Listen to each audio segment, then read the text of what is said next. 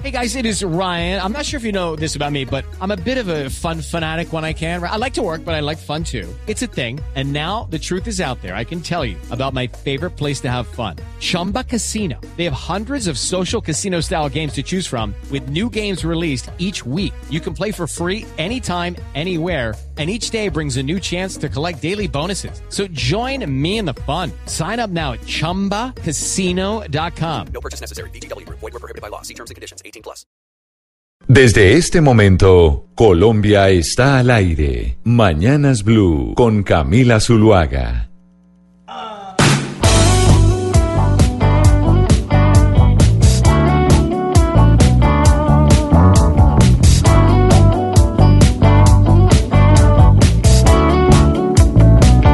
Wanna see you on a Sunday. Come and wake me up. I wanna see you in the morning. The day's just begun. I don't need dinner in the moonlight. I can't see in the dark. I only wanna kiss your sunrise.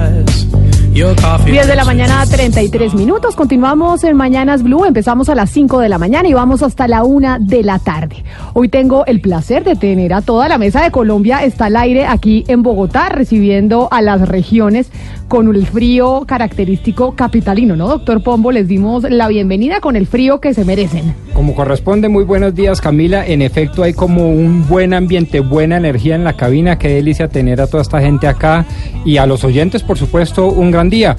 El clima de Bogotá es así, sabroso, friecito, Mario, rico. Por fortuna esta mañana no estaba lloviendo. Pero está haciendo el aje, ¿no le parece? El taxista que nos trajo Camila nos contó que ayer creo cayó un diluvio. Ah, pues.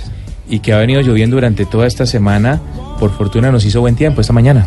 Sí, señor, haciendo un frío de esas heladas de la madrugada que dañan todos los cultivos de flores. Sí, hay helada. Sí, hay si helada. no, son muy buenos. Es decir, si baja la temperatura... Ah, ¿verdad que usted vendió Sí. flores, no, Pombo? Yo vendí flores, Usted sí. en la universidad era floricultor. Pues no, flores, ya quisiera, ¿no? Ya quisiera. De vender flores a ser floricultor hay un pequeño Oiga. paso. Doctor Pombo, ¿usted qué no ha hecho en esta vida? No, yo he hecho muchas cosas, pero falta mucho, falta mucha. No, pero sí, pero básicamente si eh, de 4 a 6 de la mañana la temperatura baja de 0 grados es muy grave, pero la lluvia por el contrario, si no baja de 0 grados, alberga un calorcito que le sirve mucho a la flor. Oiga, ¿sabe qué no ha hecho Oscar? Que también le damos la bienvenida a usted, que creo que es el que le da más duro el clima de Bogotá. ¿Sabe que yo creo que no ha hecho el, eh, el doctor Pombo? O usted me dirá, Pombo, ya que mañana está convocado paro nacional. Centrales obreras, sectores sociales han decidido manifestar, salirse, salir a las calles mañana 25 de abril para protestar, entre otras cosas, por el Plan Nacional de Desarrollo. ¿Usted a esas movilizaciones, si nunca en la vida se ha unido? No, sí? no, por supuesto. Primero, he sido promotor, por ejemplo, Jóvenes contra la Guerra en Irak. Yo la promoví en Colombia desde la Ah, pero contra la guerra en Colombia Ah, sí no. eh, Segundo, Jóvenes por la Paz. Yo manifesté y me sacaron corriendo. Empecé a caminar desde la 63 eh, Concepta en el Parque de las Huipes.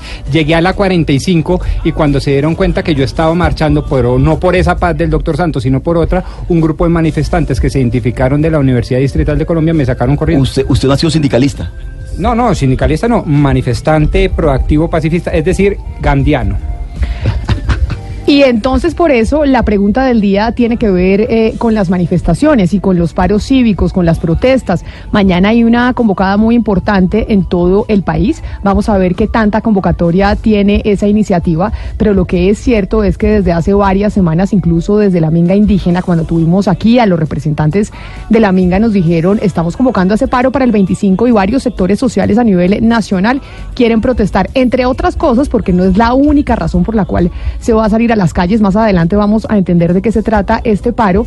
Es por el Plan Nacional de Desarrollo. Por eso les vamos a preguntar a los oyentes qué, qué es lo que usted quiere que los oyentes piensen hoy, Pombo. Pues me parece muy importante reflexionar sobre este tema, que tiene por supuesto distintas respuestas, todas ellas igualmente válidas. ¿Creen que los paros cívicos, las manifestaciones populares son la mejor forma para hacer valer las peticiones y sus derechos? Eso es lo que queremos que nos respondan en el 316-415-7181. Ahí nos pueden enviar sus mensajes de WhatsApp, nos dicen desde dónde se comunican con nosotros y pues le responden al doctor Petro, quizá Ana Cristina, al doctor Petro, No, al por- doctor Pombo. Que también hay una gran distancia, por favor. Y que aprovechen y le Hay un buen a. Petro. Se estremeció Rodrigo con... Por favor. no, Bueno, es que como tenemos la pelea Uribe Petro, es el hashtag de Blue Radio y de Mañanas Blue durante todo, durante todo el día, pues tengo a Petro metido en la cabeza. Sí, sí, sí, sáquela por ahí, se la perdono, pero hay una gran diferencia entre Pombo y Petro, sí. Pero Ana Cristina, lo que han dicho por lo general los estudiantes es, mire, si no es a través de manifestaciones y de movilizaciones, no logramos que nos pongan atención y que realmente se generen cambios desde el gobierno que favorezcan a los sectores sociales o por lo menos los sectores que presentan algún tipo de petición. Sí, porque es que en la medida, en la medida en que, digamos, la sociedad eh, sienta eh, ese paro o que sienta que se están deteniendo actividades, pues le- les ponen atención. Entonces, pues para muchas personas es bastante in- inconveniente, Camila, pero en realidad es eh, la manera que han encontrado muchos sectores sociales para hacerse sentir. Y algunas, algunas personas, ¿se acuerda el video de la Wills, no? Que este fin de semana estuvo en séptimo día, que se volvió viral ese video que montó en Instagram diciendo que era el colmo que los desocupados salieran a marchar y le dañaran la vida al resto de la gente y no le permitieran llegar al trabajo. Pero- sí, claro. Además, hay países donde tienen lugares donde se va a marchar, pero entonces no tendría sentido. Eh, sa- ¿saben tienen lugar yo- para las marchas, lugar para las protestas, pero entonces no tiene sentido, pues porque los dejan ahí marchando y protestando solos y no le están estorbando a nadie. Ana Cristina, y yo recuerdo el paro del 77, que se lo hicieron a López, al gobierno de López. Ese fue un paro gigantesco Sí. que el país, en serio, esa vez quedó completamente paralizado.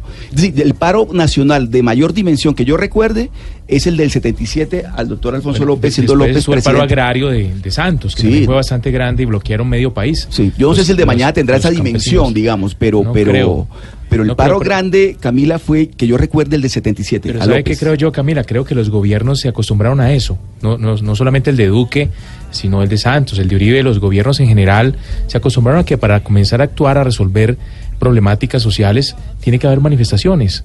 Si no, no actúan. Es, es, es Y eso es lo que siente un poco la gente, razón por la cual se hacen esas convocatorias. Porque no cumplen. Y cada vez que llega un gobierno nuevo lo reciben con su paro, cada vez que llega un, ministro, un ministro o una ministra de Educación eh, nueva, lo reciben con su paro y así sucesivamente. Son las 10 de la mañana, 39 minutos, don Gonzalo Lázaro, y hoy tenemos miércoles de recomendaciones musicales. Es así, Camila, recomendaciones que pueden encontrar ya en nuestra cuenta de Spotify, eh, Colombia está al aire, también en Deezer. Eh, estamos escuchando al fondo a Office Hours de New Jersey. Hay tres noticias importantes. La primera tiene que ver con la llegada del líder norcoreano Kim Jong-un a Rusia, una visita oficial eh, para reunirse con Vladimir Putin. Las otras dos noticias tienen que ver, la primera con Sri Lanka, porque un nuevo atentado se produjo el día de hoy, un atentado dentro de un cine y ya son más de 370 muertos desde esos atentados ocurridos el domingo de Pascua. Y la otra noticia tiene que ver con Boeing y es que el tema de los 737 MAX sigue golpeando a la compañía y el día de hoy ha anunciado que sus beneficios han caído un 18%.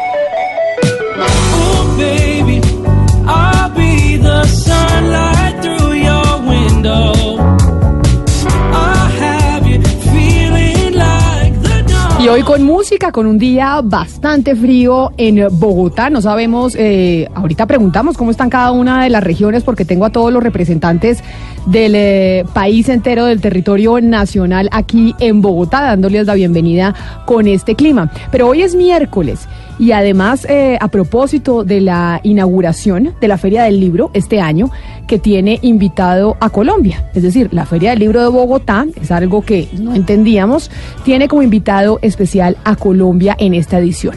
Y tiene invitado a Colombia porque estamos de bicentenario. Y cuando es miércoles, aquí en Mañanas Blue, cuando Colombia está al aire, hablamos siempre del bicentenario. 2019. 200 años del evento histórico más importante de nuestro país. La libertad, la independencia. Tres colores que ondean libres bajo su soberanía. En Mañanas Blue, Colombia es bicentenario.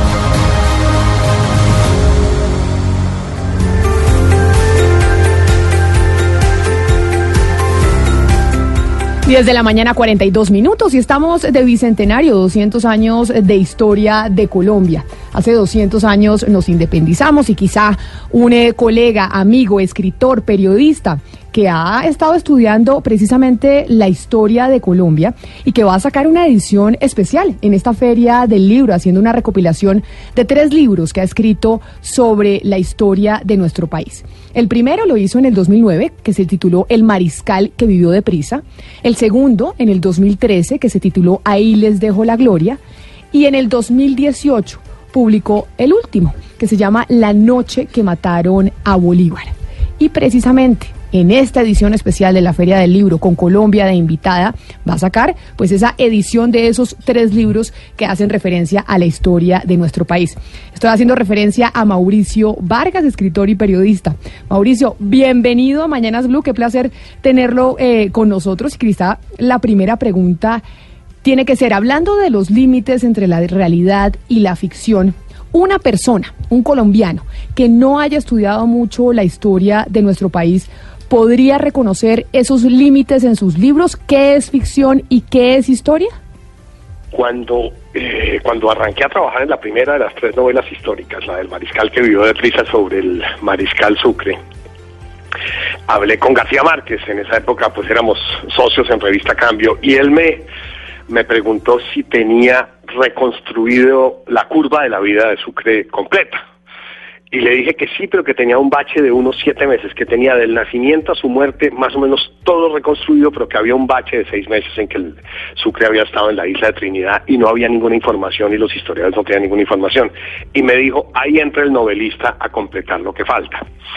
Solo, lo menciono solo para decir que el resto, el resto, salvo ese pedazo de la isla de Trinidad, está enteramente basado en documentos históricos, en hechos históricos comprobables. Y esa es una costumbre que mantuve en las siguientes dos novelas. Ahí le dejo la gloria sobre el encuentro de Bolívar y San Martín en Guayaquil y la noche que mataron a Bolívar sobre la noche septembrina. 90%, 95% está basado en eso. La, la novela, eh, la parte, digamos, que pudiéramos llamar ficción, es... Eh, no sé, como algunos, eh, algunos remiendos, algún, algún cemento que le falta a los ladrillos para completar la estructura de la obra. Pero en mi caso, esencialmente se trata de una novela basada en, eh, basada muy, muy ceñida a los hechos históricos. Concentrémonos un poco en los personajes de, de Sucre y de Bolívar, en, en, el proceso de investigación. Cuando uno arranca una investigación, uno tiene ciertas expectativas y se encuentra con sorpresas. Eh, coméntenos un poco esas sorpresas que se encontró de Sucre y de Bolívar. Yo imaginaba a Sucre un personaje, eh, si se quiere, mucho más heroico y descubrí un ser humano entrañable eh, pensé que me iba a centrar en el heroísmo del personaje y terminé centrándome en lo entrañable del personaje, en el ser humano que había ahí, que descubrí en sus cartas, que descubrí en los testimonios de muchos de los que lo conocieron, que descubrí en las, sus historias de infancia y juventud, eh, en muchas características que salían a relucir de su, de su condición humana en la batalla y también de su lado oscuro, que como todo personaje lo tenía y, y, y que pesaba también en ese, en ese perfil.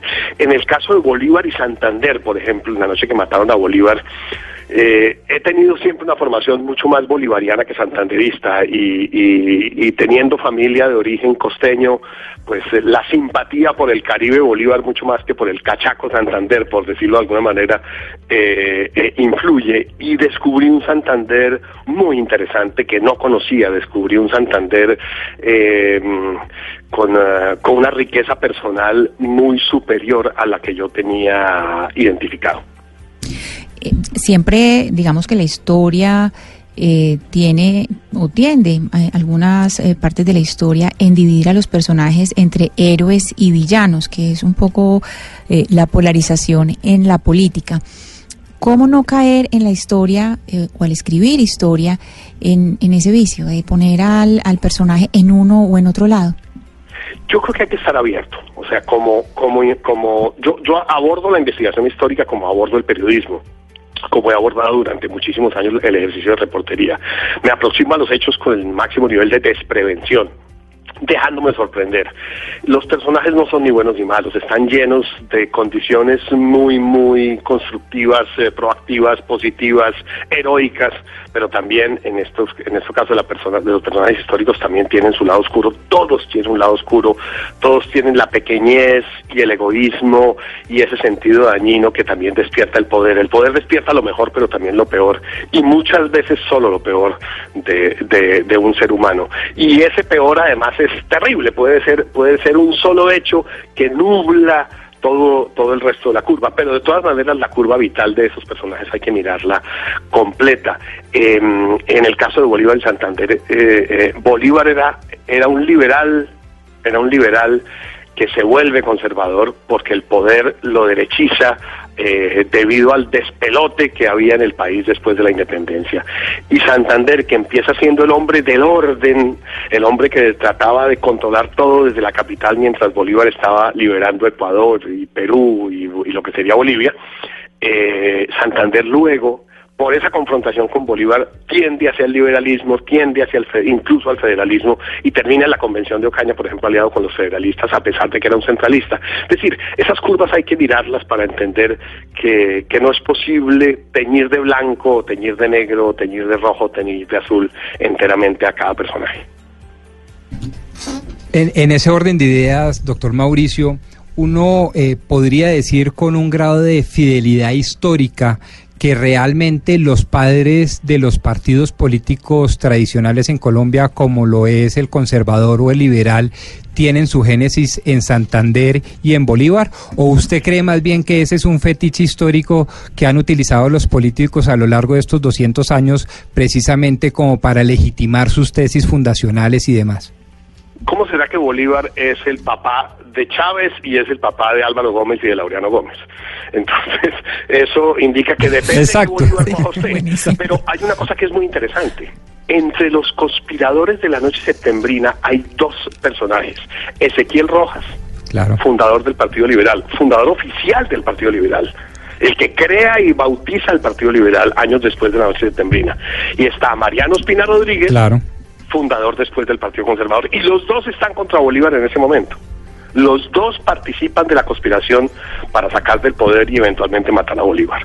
Es decir, eh, eh, digamos que lo que es más dramático no es que Bolívar y Santander sean los padres de los dos partidos, que no lo son, sino que los dos padres de los dos partidos hubieran estado juntos en una conspiración contra Bolívar para matarlo. Siempre cuando nos hablan de las mujeres, o usualmente cuando nos hablan de las mujeres, eh, de la independencia o de las mujeres en la historia colombiana, eh, mm, con frecuencia eh, se alude a ellas como, como parte de una conspiración o como si estuvieran en, digamos, en papel de espía. ¿Cómo ve eh, a través de sus investigaciones que ha sido el papel de la mujer, eh, especialmente en la independencia? Jugaron muchos papeles. Obviamente estaba el del espionaje porque eh, tenían eh, la facilidad para poder cumplir ese papel porque ciertas mujeres como Manuelita Sáenz o como como mm, como la amante de San Martín en Lima, eh, Campuzano, eh, ambas tenían los atributos físicos y el encanto y la personalidad para poder engatusar a los eh, a los oficiales del virreinato y de la corona española y llevar información a San Martín. Pero es, es una manera muy muy reduccionista de verlo, no era solo eso. Eh, en el caso de Manuelita es mucho más. Manuelita tenía un sentido del poder y un sentido del mando y un sentido del Estado para, digamos, hablar de lo mejor de Manuelita y también tenía una capacidad enorme de odiar, de tachar de enemigo a medio mundo, de envenenar a Bolívar contra la gente que era, digamos, su lado más, más oscuro. Pero igual, ¿qué pasa con los eh, héroes de la, de la independencia, con los grandes próceres?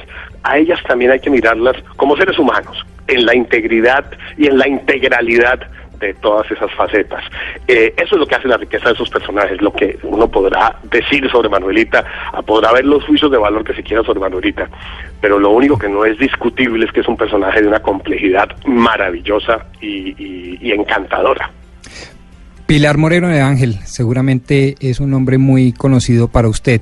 Tiene su gran obra, Santander, y a mí me pasó lo que a usted le pasó, es decir, uno empieza a enamorarse fácilmente de Bolívar porque como que el país y nuestra cultura histórica nos lleva hacia eso. Pero con Santander no sucede lo mismo hasta que uno llega al libro de Pilar Moreno de Ángel, Santander. Pero allí, si bien rescata la figura de Bolívar y su amistad con Santander, le da durísimo a Manuelita Sáenz y deja un poco sentada la idea de que las mujeres en la política como que no. ¿Usted qué opina de eso? Es, es, es curioso que no hay nada, y eso, eso, ha sido, eso ha sido permanente en la historia colombiana y yo diría que en la historia de Occidente. No hay nadie que le dé más duro a las mujeres en el poder que las mujeres. No, pues y la ahí mayor resistencia con la, como- con, con la mujer que se destaca en algún campo viene de las propias mujeres. Eh, hay una cosa destructiva ahí en su, en esa, en, en- es decir, y obviamente tiene que ver con el machismo y con la forma como de alguna manera eh, el machismo también y, y de, de- de- de muchísimas maneras el machismo se, se sienta raíces en, en el ser femenino de la sociedad eh, colombiana y de la sociedad occidental en general. Yo lo que creo es que eh, Pilar Moreno hace un libro espectacular, es un libro de una investigación profundísima. Yo mm, bebí en esas fuentes muchísimo para el libro de la noche que mataron a Bolívar. Descubrí también mucho de ese Santander, pero hay por momentos una falta de equilibrio en, en, en Pilar Moreno, en el tema de Manuelita, e incluso momentos en el de Bolívar. Eh, yo creo que, eh, digamos que esa es, la, esa es la delicia de hacer novela histórica y no de ser historiador. Eh, como novelista no tengo que hacer juicios de valor y eso es, eso es un ejercicio mucho más liberador. Yo le dejo los juicios de valor a- al lector. Oiga, y para finalizar, doctor Mauricio, y felicitándolo de nuevo por estas novelas históricas tan encantadoras y tan agotadoras, porque el mariscal que vivió deprisa lo deja uno también agotado, ¿no? Entonces, Claro, pero, claro. pero, además porque está escrito con el ritmo de la velocidad. de Claro, la vida, mientras por eso. Ahí le dejo la gloria, tiene un ritmo de un, de, del anciano San Martín recordando, entonces son dos ritmos totalmente distintos. como tenemos, como tenemos, doctor Mauricio, un minuto de respuesta, hay dos figuras eh, matriarcales en ese momento. Rosita Camposano, la novia o amiga, como se le quiera denominar, de San Martín, y Manuelita Sáenz. La una mucho más condescendiente, el poder detrás del trono, la otra muy, muy activa y muy presente en la política. ¿Cuál es más conveniente? ¿Por qué en la política colombiana hoy? Muy corto. No, yo creo que, yo creo que hay mucho que rescatar de ambas. De Manuelita hay que rescatar su liderazgo y de Rosa Campuzano de alguna manera también su solidaridad y su comprensión y su discreción. Ambas son virtudes eh, para acomodarlas a ciertos momentos históricos. Por cierto, las tres novelas, y les digo una última cosita, salen ahora en Feria del Libro y también salen en Almacenes Éxito, empaquetadas por fin en un solo, en, un- en una sola caja salen las tres novelas. Así es, Mauricio, y las vamos a comprar, las vamos a comprar precisamente para aprender un poco más de la historia y sabiendo que estos libros son supremamente entretenidos. Muchísimas gracias por haber hablado con nosotros hoy en eh, Mañanas Blue y mucha suerte con el lanzamiento de los tres libros empaquetados en esta Feria del Libro. A ustedes muchas gracias.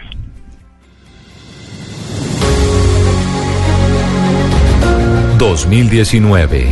...200 años del evento histórico más importante de nuestro país... La libertad... ...la independencia... ...tres colores que ondean libres bajo su soberanía... En Mañanas Blue... ...Colombia es bicentenario... Bueno, Camila, aprovechando que están todos los miembros de la mesa aquí en Bogotá, le voy a traer una versión de un clásico de Juan Luis Guerra, a ver cómo la ven. Oye, me dio una fiebre el otro día. Por causa de tu amor, Cristiana. Y fui a parar enfermería. Sin yo tener seguro de cama. Y me inyectaron suero de colores y me sacaron la radiografía y me diagnosticaron mal de amor. Al ver mi corazón como latía oye y me patearon hasta el con rayo Está difícil hacerle un, un cover a Juan Luis Guerra, ¿no? Es que es difícil, porque es que Juan Luis Guerra es muy superior. Oye, esa canción además es un clásico de Juan Luis Guerra. Ahora, ¿pasa o no pasa, Camila? Es que ¿sabe qué es lo que sucede? Que cuando estoy esperando todo el tiempo en el momento en que rompe, en que arranca el merenguito y uno empieza a bailar. Sí, bueno, la costumbre, ¿no? Pero para un día como el de hoy, que es gris, cae perfecto esta versión. Pero el merenguito nunca llega. No, no, no, no, pero una versión para... No, por, por eso, A es una versión romántica, pero está afinado este cantante. ¿Quién es? Sí, es- Se llama Alex Ferreira, es eh, Afinado, dominicano, sí. eh, es muy conocido en su país. Antes que me salgan y me, me- me vacíen, es muy conocido solamente en su país, Ah, no sí, en América usted Latina. nos trae y nos dice el muy, muy ojo, conocido, y ojo decimos con eso. conocido en su casa. Ojo con eso, pero a mí me, me encantó la versión y se las traje para ver esa dualidad entre el merengue de Juan Luis Guerra y esta versión acústica. A ver, oigamos un poquito de esta canción y después ponemos la original. Es un amor que contamina.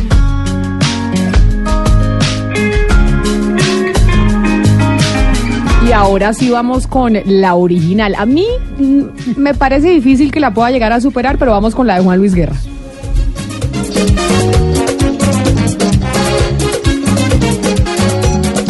Oye, me dio una fiebre el otro día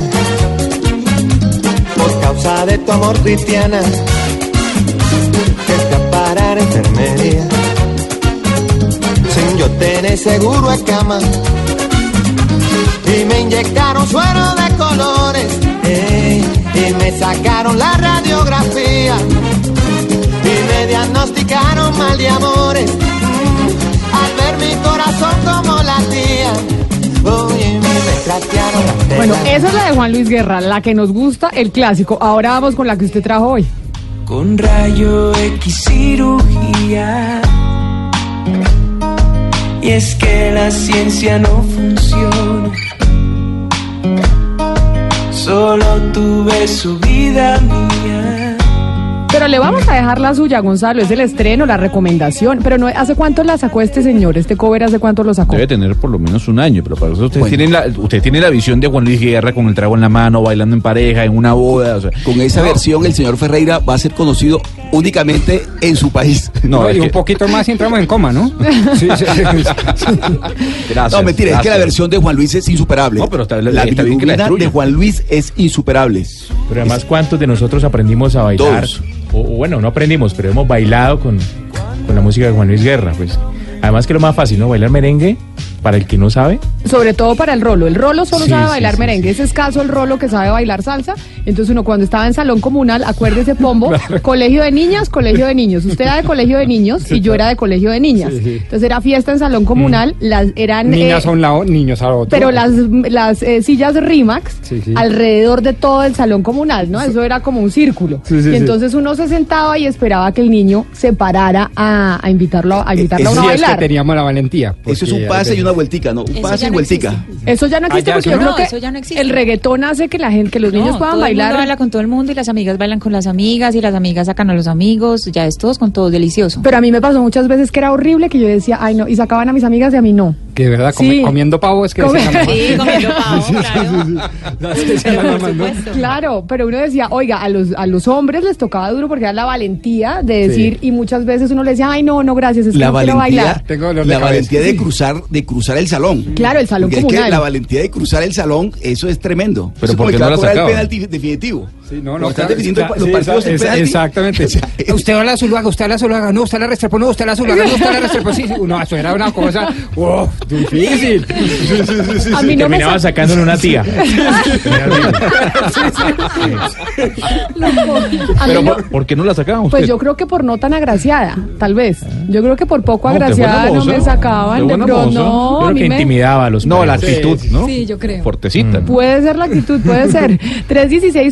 316-415-7181. ¿Cree que los paros cívicos son la mejor forma de hacer valer sus peticiones? Es la pregunta que plantea hoy el doctor Pombo por cuenta del paro nacional que está convocado para mañana, 25 de abril. Aquí en Mañanas Blue los queremos escuchar. En Mañanas Blue los escuchamos. Hola Ignacio desde Medellín. No creo, rotundamente no creo que los paros sean la mejor forma de protestar. porque entre otras cosas en este país se aprovecha para reforzar plataformas políticas y se desvía el sentido de la protesta. No es una buena opción. Vamos con otro oyente. Gracias, Ignacio, de Me- desde Medellín, que se comunica siempre con nosotros. Blue Radio, muy buenos días. Habla Fernando López desde Cali Valle. Desafortunadamente tenemos que en muchas ocasiones afectar a algunas personas porque realmente muchas personas se ven afectadas o nos vemos afectadas cuando hay los paros. Pero desafortunadamente tiene que alguien verse afectado para que las demás personas nos tengan en cuenta o tengan en cuenta a las personas que están protestando por X o Y motivo. Tengan buen día, muchas gracias. Muchas gracias. 316-415-7181 es nuestro teléfono. Ahí se comunican ustedes con nosotros. Eh, buenos días, habla con Carlos Sánchez de aquí de Cali Valle.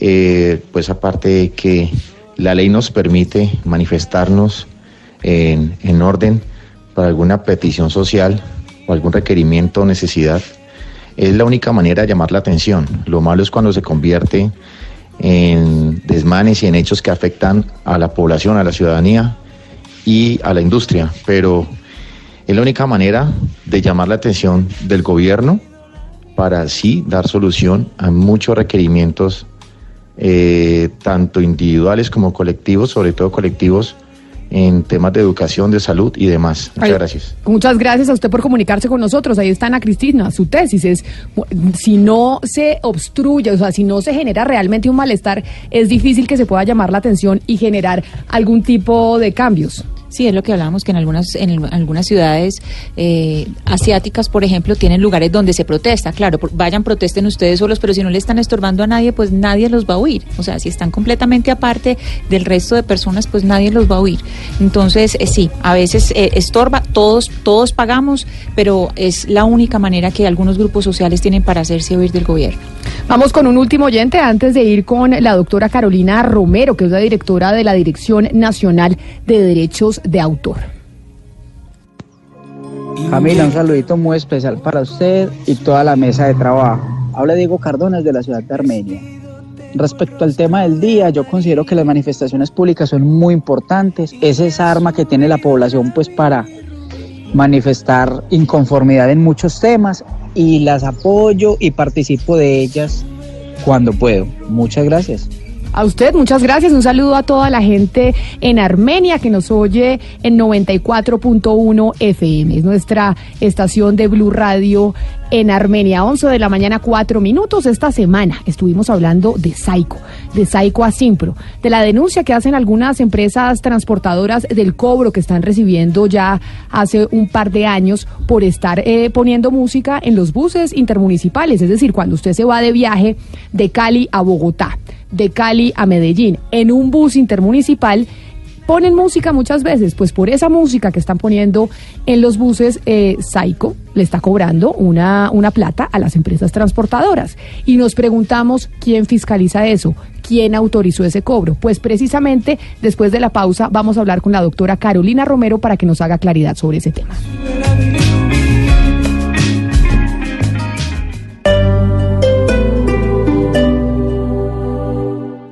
Hoy miércoles de medicamentos en Droguerías Cruz Verde. 20% de descuento en medicamentos por compras iguales o superiores a 35 mil pesos. Cruz Verde, expertos en ahorro. Consulta términos y condiciones en cruzverde.com.co. Conoce el nuevo centro comercial Plaza Claro y sorpréndete con los sabores del mundo. La diversión de Sky Zone y Cinépolis VIP. La experiencia que encuentras en Carulla Fresh Market y lo que necesitas para un estilo de vida saludable en Stark Gym y Decathlon. Visítanos en la Avenida La Esperanza con Avenida 68 esquina. Plaza Claro, el centro de todos tus gustos.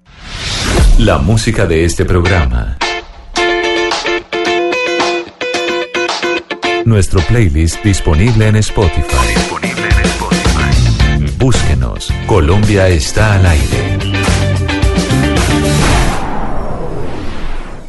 Tenemos una pregunta para los que están buscando sedán familiar, Volkswagen Voyage o Virtus.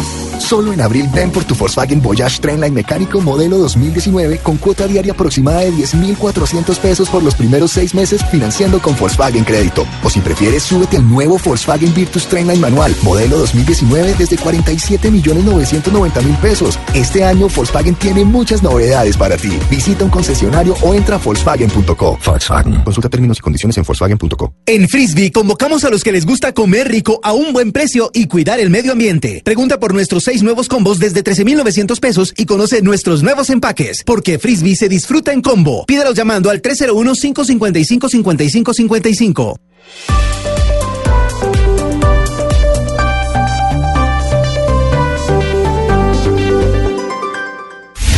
Colombia está al aire.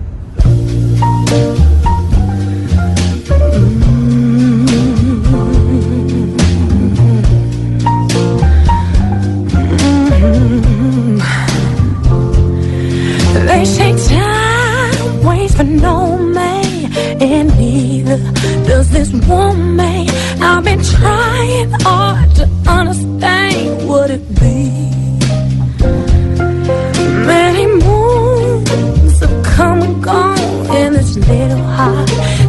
Y precisamente cada vez que oímos una canción, cada vez que usted está oyendo en radio, cada vez que usted está en un establecimiento de comercio oyendo algún eh, tipo de música, pues hay alguien que está pagando precisamente, que está pagando los derechos de autor. Aquí, ¿a quién le llegarían eh, los derechos de autor, don Gonzalo Lazari, con esta canción?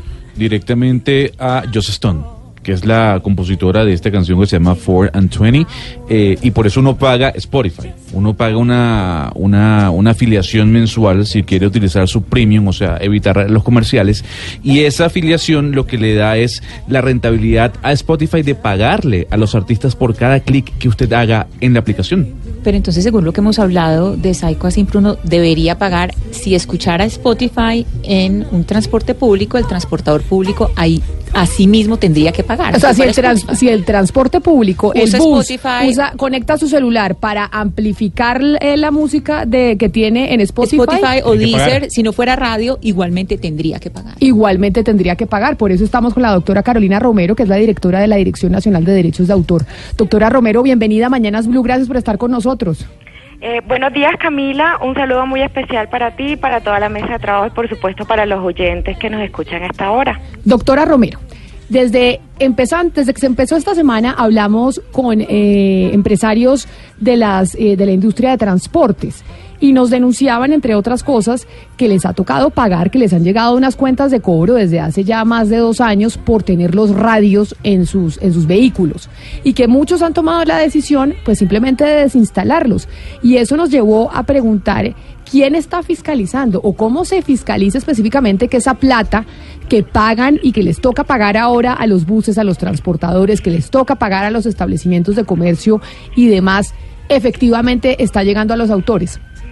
Bueno, precisamente la autoridad nacional competente encargada de la inspección, vigilancia y control de las sociedades de gestión colectiva es la Dirección Nacional de Derecho de Autor. En virtud de esa competencia, nosotros estamos atentos tanto de lo que ellos recaudan como de lo que distribuyen. Es decir, que existen unas reglas muy claras en relación con la manera en que ellos deben fijar las tarifas por la utilización de cualquiera de las obras eh, literarias, artísticas, musicales o audiovisuales que sean comunicadas públicamente y por supuesto también estamos pendientes de que esos recaudos sean adecuadamente distribuidos entre sus miembros que son por supuesto autores, artistas, intérpretes, productores de fonograma, etcétera. ¿Y quién define las tarifas? Es decir, ¿quién le pone precio a lo que tienen que pagar los establecimientos de comercio, los buses y demás a, a Saico y a Simpro por poner eh, la música? En última instancia, las tarifas los definen las partes. ¿Por qué razón? Porque al tratarse de un derecho privado, eh, el pago de derecho de autor no es una tasa, no es una contribución, no son recursos para fiscales, sino que corresponde al ejercicio de un derecho de naturaleza privada, es propiedad privada. Entonces, la tarifa al final se define como producto de una negociación entre autores o titulares de derecho y el usuario de esas obras o prestaciones protegidas por el derecho de autor. Para esto hay todo un procedimiento. Lo primero es que esas tarifas deben obedecer a unos criterios que ya están establecidos en un decreto del sector interior. Esos criterios, el primer criterio básico es que haya una proporcionalidad en la fijación de la tarifa eh, y, por supuesto, en relación con la utilización de esas obras.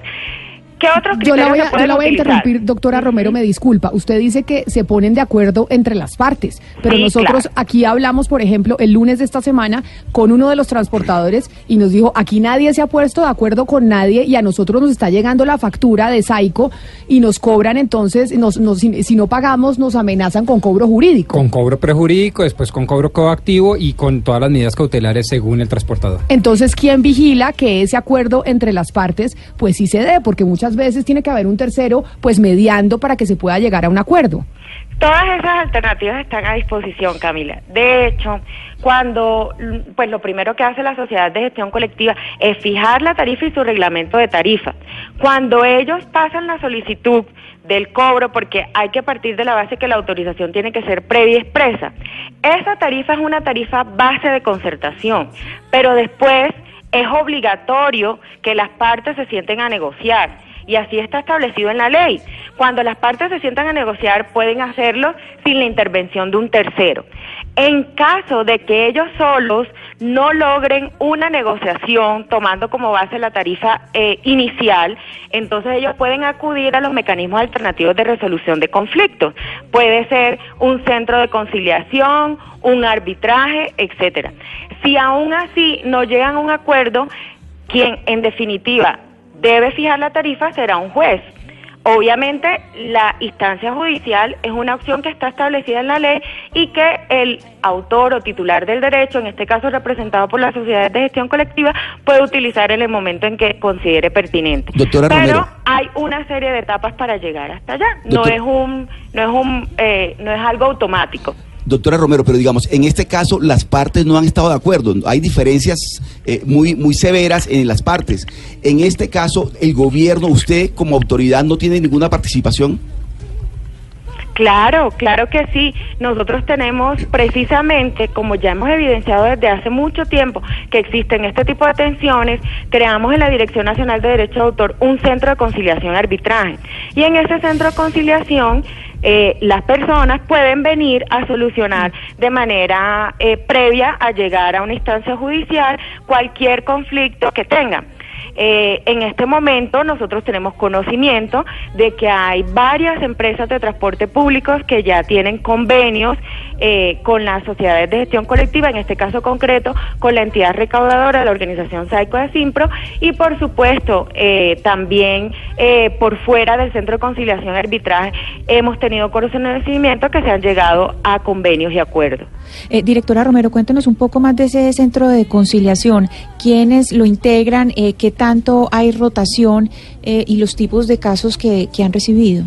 Bueno, en el centro de conciliación se reciben todo tipo de casos, o sea, desde un autor eh, individualmente considerado que no está afiliado a ninguna sociedad de gestión colectiva, como por ejemplo un fotógrafo que se le utilizó alguna obra en internet o en alguna página web acude directamente al centro de conciliación y convoca eh, a la persona que él considera que está utilizando esa obra sin autorización.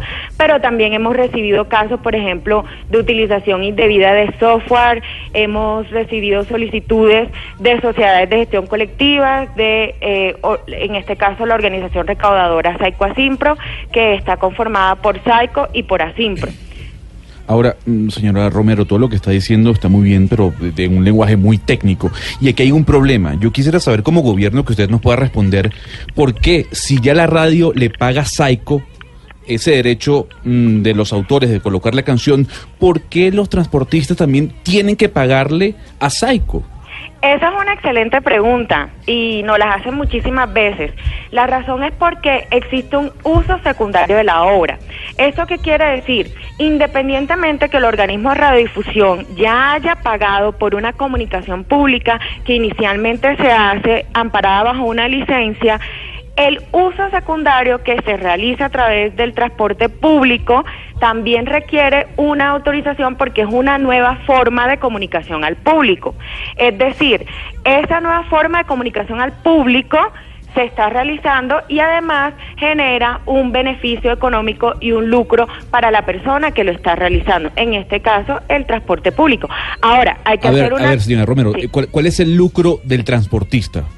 Ah, bueno, yo te coloco un ejemplo. Estos son servicios adicionales que se ofrecen cuando le venden al pasajero el servicio de transporte. O sea, al pasajero le venden que hay música dentro del transporte.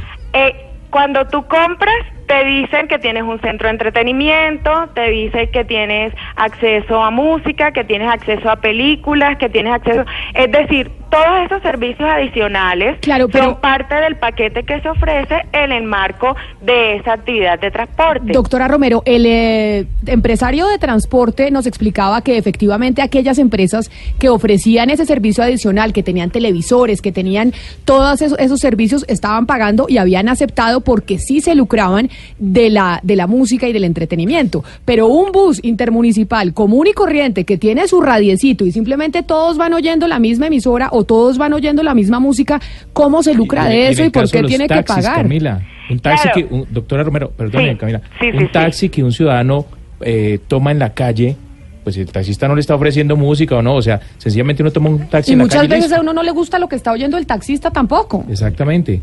Claro, yo no tengo conocimiento que se esté cobrando en este momento en taxis, pero en relación con la situación concreta de un servicio en donde en teoría, como ustedes mencionan, no se está generando ningún lucro, lo que hay que partir de la base es que el derecho de autor es una facultad de autorizar o prohibir y esa autorización tiene que ser previa eh, y tiene que ser expresa.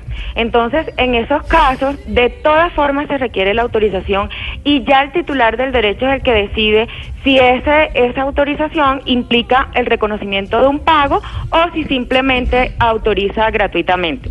Pero es una facultad, así como cuando ustedes no, eh, eh, alguien les presta el carro o les presta su casa o les presta algo que les pertenece, un bien de naturaleza privada.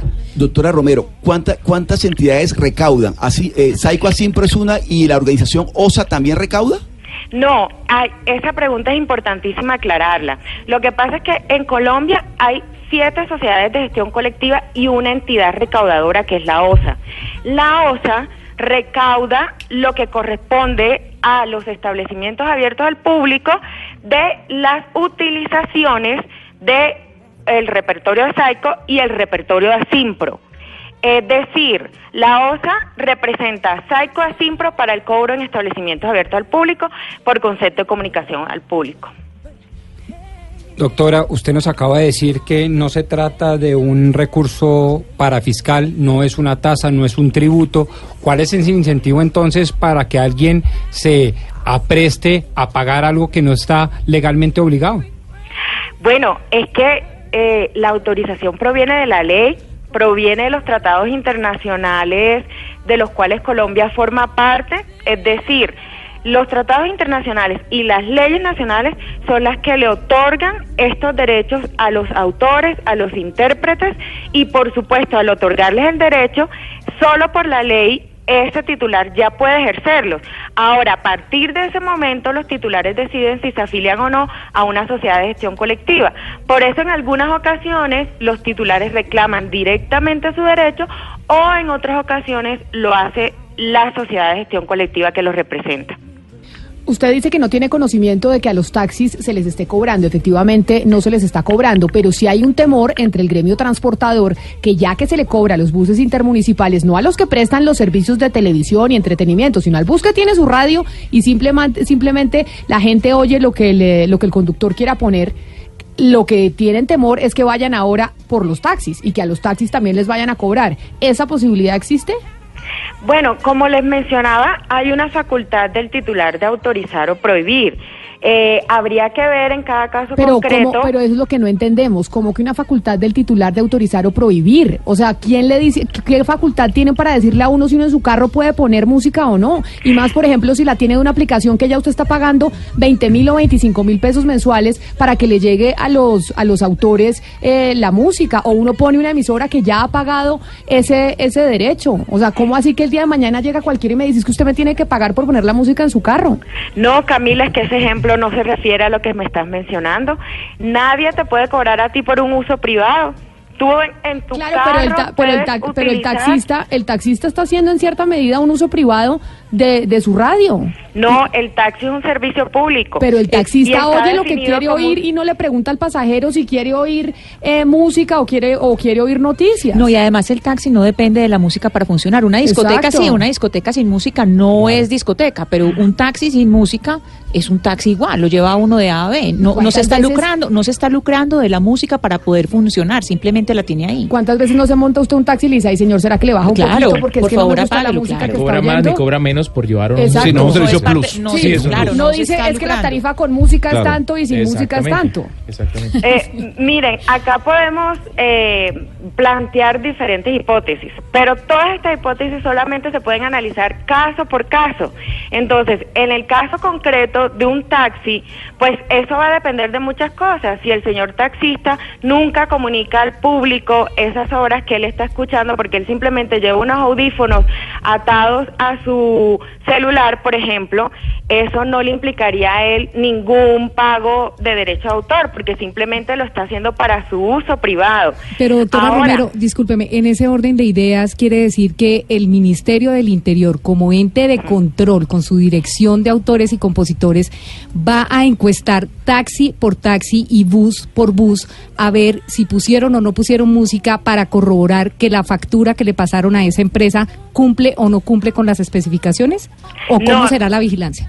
Eso es imposible. Por eso. En este caso, en este caso concreto, se requiere que si hay un abuso, esa persona concretamente coloque una queja ante la Dirección Nacional de Derecho de Autor, porque es imposible, no sucede ni en Colombia ni en ningún país del mundo que la Dirección Nacional de Derecho de Autor, y además porque no es nuestra función supervisar taxi por taxi, pero si un taxista en un caso muy puntual y concreto considera que hay un abuso por parte de una sociedad de gestión colectiva, lo que tiene que hacer es plantear la situación concreta. Doctora Romero, dígame algo, ¿dónde yo puedo encontrar la lista de los autores y compositores que forman parte de Eh, bueno, en ese caso tiene que dirigirse directamente a la sociedad. Pero ustedes la tienen. eh, cuando ellos solicitaron su autorización de funcionamiento y personería jurídica, tienen que aportarla. Entonces nosotros acá tenemos eh, el repertorio y los titulares que ellos representan. Eso es un requisito esencial para el otorgamiento de la personería jurídica y la autorización de funcionamiento. Como usted dice, no hay solo una asociación que cobre eh, los derechos de autor, porque cada autor y compositor pues decide a cuál se asocia. Saico es la más eh, conocida. Pero entonces eso quiere decir que a un establecimiento le pueden llegar tres facturas distintas de tres asociaciones distintas y le toca pagar por tener un radio prendido en su en su restaurante, por ejemplo, de tres sitios distintos. Eh, porque son derechos distintos. Entonces, los vamos a explicar.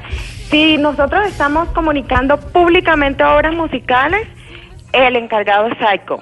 Si se está realizando una comunicación de fonogramas en donde están fijadas interpretaciones musicales, el encargado es Asimpro. Si se trata de obras audiovisuales, el encargado es Ejeda.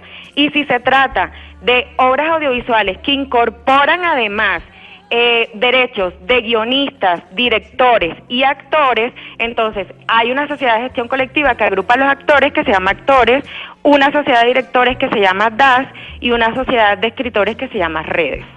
Pero son derechos completamente diferentes. No es necesario que confluyan, algunas veces confluyen, en otras oportunidades no. Directora Romero, hace unos minutos usted nos estaba hablando de cómo funcionan las cosas en cualquier lugar del mundo. Usted dijo en cualquier lugar del mundo. Cuéntenos de modelos que funcionen, lugares, países donde funcionen modelos como ustedes. Ah, pues mira, en Inglaterra las sociedades de gestión colectiva ni siquiera van a cobrar a los usuarios, porque el usuario que va a utilizar la obra primero pide la autorización, va a la sociedad de gestión colectiva y dice voy a montar este negocio y vengo a pedir la autorización previa expresa. Ni siquiera la sociedad de gestión colectiva sale a mandar facturas o a mandar ningún requerimiento. ¿Y cuál es el nombre de esa organización? En, en, En Inglaterra, Inglaterra, de la que usted nos está hablando. las sociedades de gestión colectiva inglesas, es decir, son entes privados, no son públicos. En todas partes del mundo las sociedades de gestión colectiva son entes de naturaleza privada. Doctora Romero, usted lo que nos ha dicho es, todavía, por ejemplo, no hay un cobro establecido a los taxistas, pero si a Saico mañana se le ocurre o a otra de las organizaciones que agremian a los autores y compositores decir, oiga, a mí me parece que los taxis, por ser un servicio público, nos tienen que pagar, si tienen un radio en su carro, lo pueden hacer. Es lo que ustedes del Ministerio del Interior nos dice que tienen la autorización de hacerlo. Lo podrían hacer, por supuesto, pero pues igual estamos hablando de una situación hipotética que no ha pasado, entonces... No, pero ya está pasando con los buses, por eso le digo que el temor es que vayan por los taxis. Sí, pero no está pasando. Entonces, pero el tema es que obviamente son derechos reconocidos por la ley. Es decir, eh, las sociedades de gestión colectiva simplemente están representando unos titulares que le han dado mandatos para gestionar un derecho reconocido en la ley. Usted dice que, que no ha pasado y yo le digo y le sustento el temor que existe. Por ejemplo, nos, eh, nos llama al 316-415-7181 una oyente desde Cali. Camila, aquí en Cali ya los, los taxis, la mayoría y los buses también le han quitado los equipos a los, a los, a los buses para, para evitar el cobro de Saico de Asimpra. Y precisamente no ha pasado, pero ya hay vehículos que, que tienen el temor, conductores de buses y de taxis que dicen aquí nos van a terminar cobrando por tener un radio en el carro. Pero, pero acá el tema es el siguiente. Mm, Yo no puedo hablar en relación con situaciones hipotéticas. El tema concreto acá es si yo voy a utilizar música o si voy a utilizar una prestación protegida por el derecho de autor, requiere una autorización. Ahora, el tema es si no la estoy utilizando, las sociedades de gestión colectiva incluso tienen la obligación de dar un certificado de no uso si no se está utilizando música, si no se está utilizando una obra. Y la obligación de otorgar ese certificado de no uso es para que esa persona eh, sea un establecimiento abierto al público, sea transporte público, etcétera, no tenga ninguna dificultad por temas de pagos de derecho de autor. Entonces, mm, yo creo que aquí eh, el temor no debería eh, preocuparnos en este momento. Doctora, así como Saiko le cobra a la radio, ¿usted sabe si Saiko también le cobra a YouTube, a Spotify, a Deezer? Eh, en este caso eso depende de los mandatos que le han otorgado a SAICO sus miembros, porque hay miembros que le otorgan mandato para comunicación pública solamente en radio o en establecimientos abiertos al público y hay socios que le pueden otorgar en el marco de su mandato que también le cobren por usos digitales. Pero eso depende del contrato de mandato que existe entre la sociedad de gestión colectiva respectiva y su socio. Doctora Romero, yo le voy a cambiar el tema eh, y me voy para la intervención que hizo eh, Germán Vargas Lleras cuando era ministro del Interior, porque él intervino a Saico y puso como encargado eh, por un tiempo a Andrés Espinosa. Saico se quejó siempre que durante esa intervención se habrían perdido cerca de 11 mil millones de pesos eh, de esa sociedad y que el gobierno y la dirección de autores nunca les había respondido y ellos habían solicitado que le dieran un informe detallado de que, cómo se habían manejado los recursos durante esa intervención. Eh, a mí me dicen que hay una orden judicial eh, eh, que le dice a la dirección que en 24 horas, hace un año, debió haber entregado un informe completo de cómo fue esa intervención, de si se perdió o no se perdió esa plata y de qué pasó con esos recursos en realidad y qué pasó en realidad con esa intervención. ¿Usted me puede decir qué pasó con ese fallo? ¿Usted, ¿Ustedes lo cumplieron? ¿Le dieron el informe a Saico? ¿Qué pasó con ese informe? ¿Ese tema en qué, en qué quedó? No, ese tema fue definido por el Consejo de Estado. Eh, la Dirección Nacional de Derecho de Autor atendió todos los requerimientos realizados en su momento por SAICO, se remitieron las informaciones y el Consejo de Estado consideró que la Dirección Nacional de Derecho de Autor había remitido absolutamente toda la información que fue solicitada en ese momento por SAICO. Es decir, que eh, no hubo ninguna eh, sanción de índole administrativo a la Dirección Nacional de Derecho de Autor porque el Consejo de Estado consideró que se cumplió con el derecho de petición y se otorgó toda la información que estaba disponible acá en la Dirección Nacional de Derecho de Es- Autor. eso quiere decir que los 11 mil millones de pesos de los que hablaba Saico no tiene que pagarlos el gobierno nacional. No, señora. No, señor. Doctora Carolina Romero, directora de la Dirección Nacional de Derechos de Autor en el Ministerio del Interior. Gracias por atender la entrevista, por responder eh, todas las inquietudes de los integrantes de la mesa de trabajo y por supuesto también de los oyentes. Feliz día. Muchísimas gracias a ustedes por la oportunidad de hablar de estos temas. Es importante aclararlos. Y bueno, un saludo para todos los oyentes también que nos escucharon a esta hora.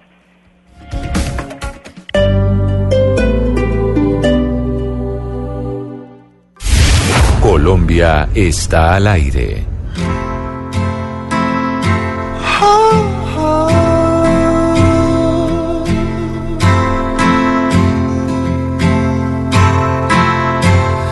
Please don't see just a boy caught up in dreams and fantasies.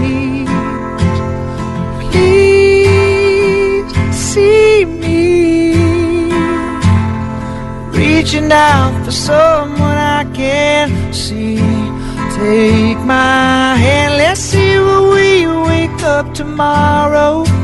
Best laid plans, sometimes it's just a one night stand. I'll be damned, Cupid's demanding back his arrow. So let's get drunk on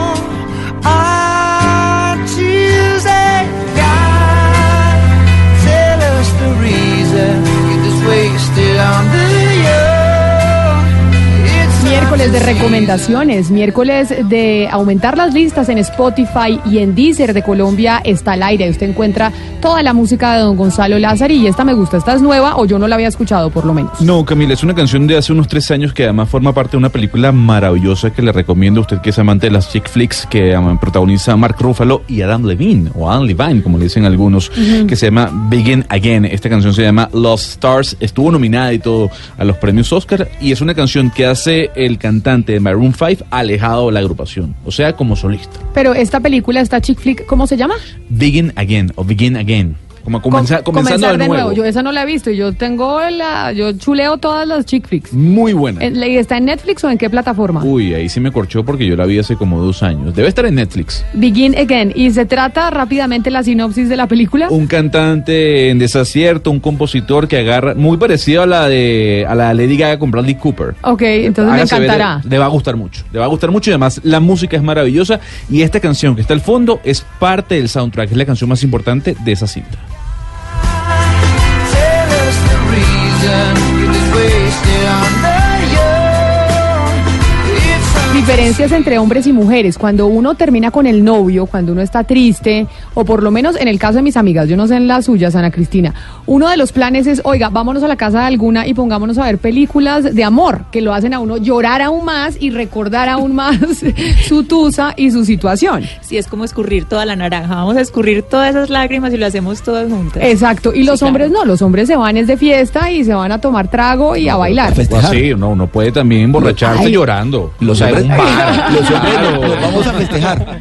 Sí, se van, un, se van un rato de fiesta y por eso es que los hombres al principio no les da tan duro la tusa, uno, uno de mujer la llora un mes y se adelgaza 8 kilos y está con las amigas Pero sale, llorando, pero sale. Pero sale. Sí, Eh, sale es de que esa es la ahí. diferencia. Nosotras salimos, en cambio los hombres se quedan ahí lentico. Y al año están todavía llorando la tusa de la novia Sí, que, no es que con la que la vida, terminaron. Camila, si no es que toda la vida. ¿Usted cree que uno hay amores, Ana Cristina, de gente que termina y, y- y, eh, consigue otras parejas, se casa, tiene hijos y demás, pero sigue recordando el resto de su vida a esa novia, a ese amor eh, de algún... Hugo Mario me mira porque... Esa es la traga maluca que llama. Porque, porque seguro le pasó. Que, que no importa que usted esté con una nueva persona y hace su vida, sus hijos y todo, pero sigue recordando ese amor y esa tusa que nunca superó. Sí, pero por supuesto, claro. Yo creo, yo creo que eso es verdad. Y además, si uno se llega a encontrar esa persona, eso es mejor tirarse Ah. abajo de una mesa o correr o, o no encontrarse. Ana Cristina, pero eso- esa es la traga maluca que llaman. La traga maluca es la que nunca se olvida. O- o- o cuál es la no, traga la traga maluca? maluca es cuando usted está enamorado Sí, en ese momento. dice- como Es dice un Joaquín- enamoramiento. como dice Joaquín Sabine, amores que matan no Nunca mueren. no mueren, sí, nunca claro. mueren. Pero además Ay, alguien- no. Amores que matan nunca dijo, mueren. no, no sé quién dijo por ahí, Camila, que uno finalmente se casaba, se casaba con, no con el amor de la vida, Sino con que le tocó. No, sino con la persona No con quien quiere. sino con que le toca. Sí, no, no, es con una persona que uno quiere, más no con el amor de la vida. Esa persona, el amor de la vida siempre queda por allá en el pasado y eso es lo que tal vez dice, dice, dice Camila que, que nunca deja de, de, de atormentar a esa Hugo Mario, persona. ¿sabe una cosa? Yo tengo unos amigos en Montería, se conocieron en el kinder, kinder, Sí. y se casaron ya de profesionales. Toda la vida fueron novios. Pero Desde esa- qué aburrido, Pero qué sí aburrido. poquito Siguen juntos, monotemático, favor. eso es un poquito Ah, aburridísimo. Pero no, además son felices. Hoy en día están felices. No, pero a mí me felizmente parece casados. esas, esas historias muy bonitas, ¿sabe? Y pero son una en un millón. O sea, que el amor de la vida, uno toda la vida con la misma persona, ese a mí me Exacto. parece así, Gonzalo, dígale. Mi mejor amigo que de toda la vida se casó con su novio de los 12 años. Desde los 12 años son novios y están Desde casados kinder, desde toda kinder, la vida. noviecitos, noviecitos. No sé O hacen. parejas que, que se la pasan todo el día juntos porque trabajan juntos, además. Hay, hay muchas parejas, ¿no? Que tienen una empresa. Mi- pero le digo, mis suegros, mis suegros todo el día Están juntos. juntos. Se levantan, desayunan, hacen ejercicio, van al trabajo juntos, todo el día ¿Y juntos. así llevan cuántos pues años? casi 40 años de casados, imagínese, imagínese. Eh, Pero para que vea que esas historias existen. Vamos con los oyentes, 316-415-7181. ¿Cree que los paros cívicos son la mejor forma para hacer valer sus peticiones? Aquí los queremos escuchar. En Mañanas Blue los escuchamos. Buen día, la mesa de trabajo. Pienso que esa no es la manera. En la mayoría de los casos, eso tiene manos oscuras. Hablo con conocimiento de causa. Cuando la guerrilla quería hacerse sentir en el pueblo, yo vengo de Tumaco, obligaba al pueblo a que saliera a hacer e- ese tipo de manifestaciones, con el fin de hacerse sentir. Vamos con otro oyente. Un saludo a la gente en Tumaco. Buen día desde Villavicencio. Desafortunadamente, sí, para hacernos escuchar tenemos que hacernos ver. Yo personalmente me he visto, he estado en ambos lados, donde lo he hecho y donde me ha perjudicado un paro. Pero entiendo la posición de los que lo hacen. Gracias. Gracias a usted por comunicarse con nosotros. Un saludo a toda la gente en el departamento del Meta. Vamos con un último oyente porque les voy a traer unas recomendaciones sobre la alimentación. Buenos días, Pedronel. Pedronel desde Cali, eh, para opinar sobre el tema, no, los paros, no, no, no, los paros perjudican al sector más deprimido que hay en Colombia. Eso es lo único que hacen con los paros. Los paros no solucionan nada, nada, absolutamente nada en Colombia. Muchas gracias. A ustedes muchas gracias eh, por comunicarse con nosotros en el 316-415-7181. Les voy a traer un invitado muy especial eh, para hablar sobre la alimentación que está tan de moda por estos días. Y de hecho tengo tres ciudades, Bogotá, Cali Medellín. Me disculpa, don Oscar, que no le tenga Barranquilla. Pero eh, Uber, usted sabe que hay Uber Eats, ¿no? Que es de cuando uno pide comida a través de mensajería. Uber. Sí, mensajería. Mensajería, usted sí. pide los domicilios. Sí, eh, llegan en una moto con el... ¿Usted pide Es como- es como domicilios para comer? ¿Pide mucha sí, comida en, a domicilio? ocasiones, sí, sí. La, la cocina no es el fuerte mío. Ah, Entonces, ¿verdad? En ocasiones eh, tengo que acudir a esos imanes que uno pega en la nevera, que son bastantes. Que se ven horribles, además. No hay nada más horrible que una nevera llena de imanes. Ay, pero favor. ahí se ve espantoso. Pero resuelven cualquier problema de alimentación. Pues mire, en Cali, por ejemplo, le digo Hugo Mario, la comida que más piden los caleños a domicilio es comida colombiana. O sea, bandeja paisa, eh, ajiaco, no, me esas imagino cosas. que la, la chuleta puede ser. Ah, puede ser. La chuleta, porque además la chuleta familiar sirve para cuatro, cinco, seis personas. Son chuletas gigantes, son unas sábanas. Bueno, esa es la comida que más piden a domicilio. La segunda es comida rápida, entiéndase hamburguesa, perros calientes, Pizzas. salchipapas, pizzas, Ajá. etcétera. La tercera es el pollo. El pollo es una comida colombiana por excelencia, porque además un pollo con papas soluciona cualquier almuerzo. Bueno, aunque, aunque la mayoría del pollo que se consigue hoy en el mercado es, es ese pollo americano, ¿cómo se llama? El, Claro, pero cuando usted va a todas esas eh, No, pero el- pollerías, no. el pollo Las surtidoras de aves y todas esas cosas. El pollo es un desvare, funciona siempre. Sí, siempre, No, no, siempre. digo, digo, pero no, pero es, hay pollo colombiano, pero la mayoría Pero- es de ese pero pollo me extraña, apanado que me es muy extraña por ejemplo, Camila, que la, el- la comida, el arroz chino, que pensé que era nacional, dice que todo el mundo pedía el, para el, bar el arroz chino. ¿En Cali no Es está entre las tres primeros? No, sabe que hace rato, yo creo que eso era una época cuando yo era chiquita, mis papás pedían mucho arroz todo- chino, pero ya tanto no. el arroz Y chino es una cosa. días, o sea, cinco días ¿O no? desayunando, almorzando y comiendo. Muchos chinos chino. terminaron viviendo en Colombia, Dura, el arroz eh, chino, el arroz chino. viviendo en el- restaurantes. El arroz chino dura toda una vida. O Sí, sea, y, co- y comen también, come un ejército. Pero mire, por ejemplo, en Medellín, lo que más piden eh, los, eh, los antioqueños, o por lo menos los de Medellín, es comida rápida. Pizza, hamburguesas, eh, papas fritas, etcétera, etcétera. Lo segundo que más piden eh, los de Medellín es comida italiana. Bueno, ahí está la pizza, ¿no? Pero la pasta, los raviolis, etcétera, es lo segundo que más piden a domicilio. Y lo tercero son postres. ¿Son muy postreros ustedes? O por lo menos a domicilio. Qué raro. Sí, Y además también me parece, y, y no sé si ustedes tienen la misma impresión, pero con la comida italiana, la comida italiana uno tiene como la sensación de que uno también la puede hacer rico en la casa. O sea, la comida italiana no es... La pasta. La pasta. No la pizza. No, la pizza no, pero sí la pasta uno dice, bueno, yo soy capaz de hacer comida italiana rico en mi casa. No es como, eh, no sé, la comida de mar, que uno sí dice, voy a comerme una comida de mar. A veces con la comida italiana, muy extraño pedir comida italiana que no sea pizza, pues porque uno la podría hacer en la casa también rica. Pues ahí le tengo a, los- Bogotá? a la gente de Medellín. ¿En? Bogotá? la comida que más piden los bogotanos es comida rápida o americana. Entiéndase, las hamburguesas, los perros calientes, etcétera, etcétera. La segunda es la comida colombiana. Me sorprendió, pero aquí el ajiaco, los frijoles, el chuletón, toda la comida colombiana La es la segunda que piden a domicilio. La sopita para el frío, ¿no? O sea, Pues es el este ajiaco. frío, Qué rico, un ajiaco. Sí. Y la tercera que más piden, para que vean ustedes, es la comida saludable. Se está poniendo muy de moda la comida saludable en Bogotá y entiéndase como los wraps, las ensaladas, cosas que no engorden tanto porque estamos preocupados con el tema de, de la alimentación. Y precisamente sobre la alimentación es, es que les voy a hablar. En segundos tenemos un invitado internacional, es muy especial, que nos va a hablar precisamente sobre los efectos que tiene alimentarnos mal.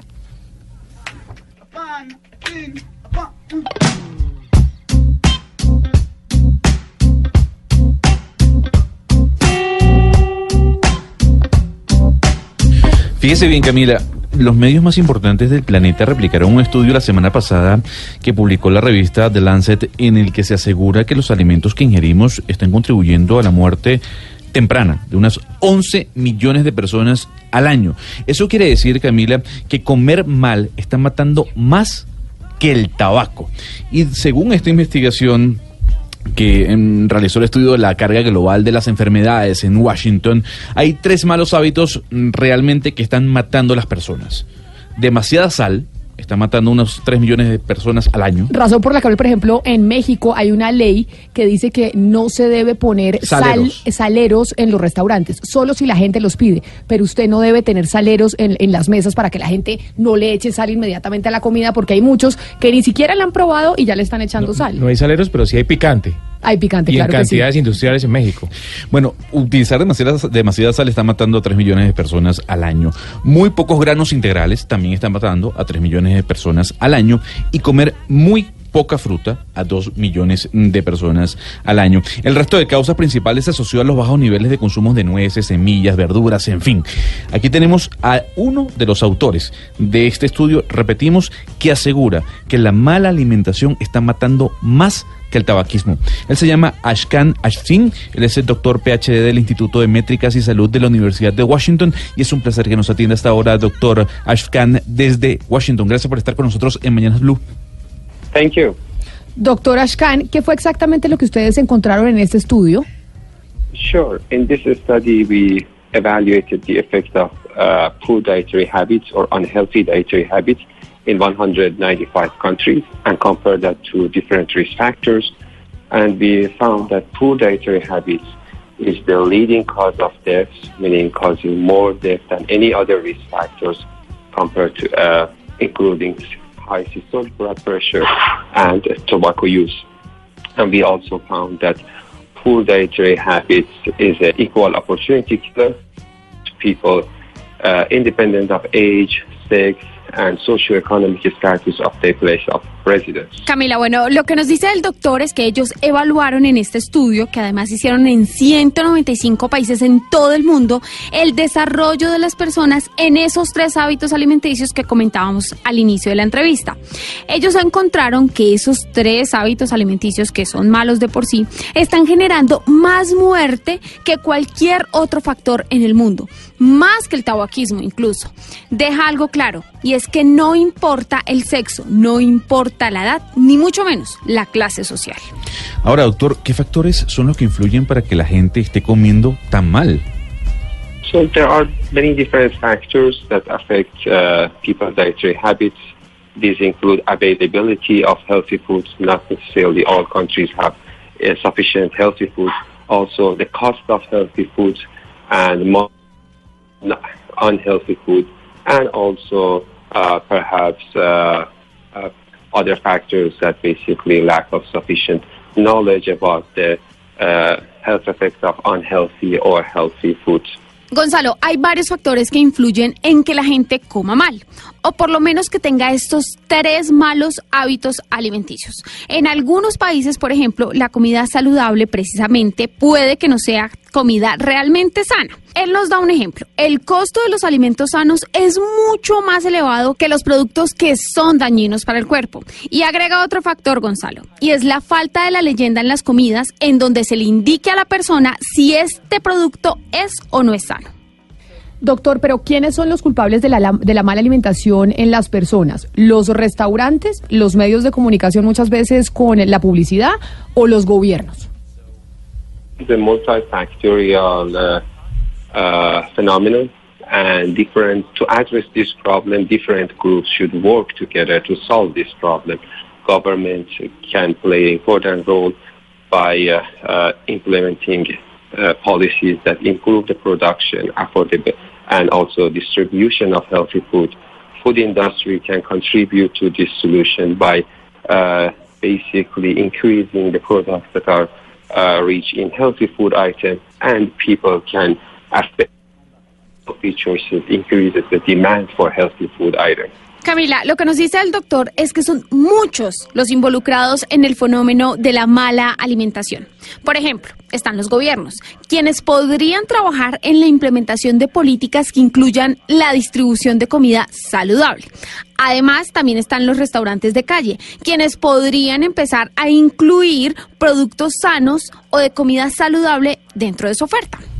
Doctor, para que quede muy claro, ¿cuáles son los alimentos que definitivamente todos tenemos que dejar?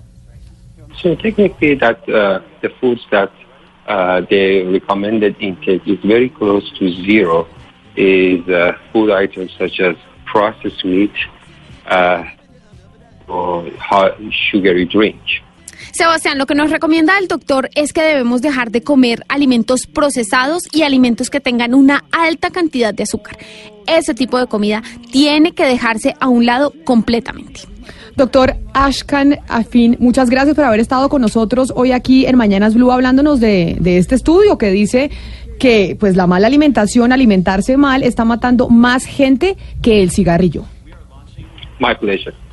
Así que ya sabe, don Gonzalo Lázari, a, a dejar de comer salchichas, gaseosas y todas esas cosas que es casi igual que fumar. No, y dígame algo, el, el- el problema es la réplica que ha tenido esta noticia, sobre todo por el cigarrillo. O sea, que ya la mala alimentación esté matando más que el cigarrillo genera mucha alarma, por- sobre todo, o debería generar alarma, por lo menos en los estados o en los gobiernos. La próxima vez que se esté comiendo un dulce, que esté comiendo comida basura, como me decía a mí mi mamá, piense como si se estuviera fumando un cigarrillo, Eh, que Gonzalo, eso lo está matando. Pero hay salchichas de de, almendras, eh, Camila, y Ah, hay hamburguesas de lentejas. De acuerdo, de acuerdo, Eh, pero él dice las comidas procesadas Ah, son las que... claro que sí. Camila, ¿usted se acuerda que al comienzo del año Gonzalo Lázari hizo una promesa? Sí, que dejó de fumar. De, no, y de dieta, ¿no? Y de ejercicio. La dijo a propósito de alimentación. La dieta, ¿Cómo va con la dieta? No, la dieta está difícil. Porque una vez al dejar de fumar, la ansiedad aumenta y uno come más. Ese es el problema de dejar de fumar. Para comer sanamente, 11 de la mañana, 51 minutos. Es momento de las noticias en todas las ciudades y, por supuesto, también aquí en Bogotá y la región.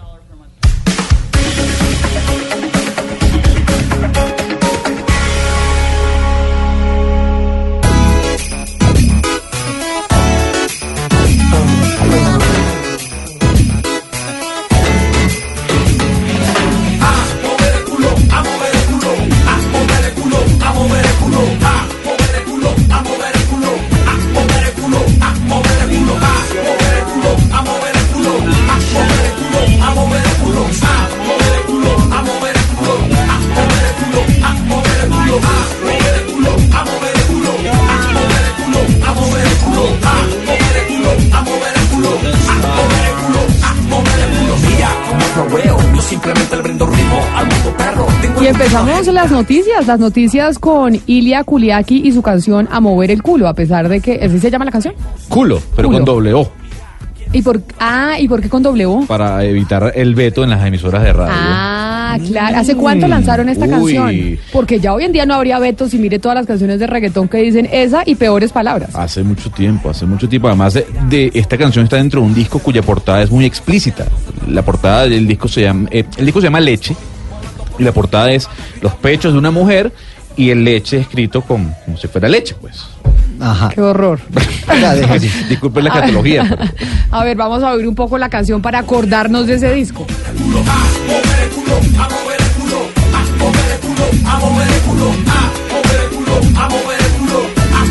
Eduardo, con esto le damos la bienvenida ¿Cómo se, para que lee, usted... ¿Cómo se lee el nombre de esa canción? Culo. ¿Cómo lo presentarían los disjockeys de la época? ¿Usted cómo lo presenta? ¿Usted alcanzó a presentar esa canción en alguna emisora siendo disjockey musical, No, Gonzalo? Nunca, nunca. Yo era muy joven. ¿Sí? Yo era muy joven, sí. ¿Usted empezó a ser disjockey eh, musical a qué edad?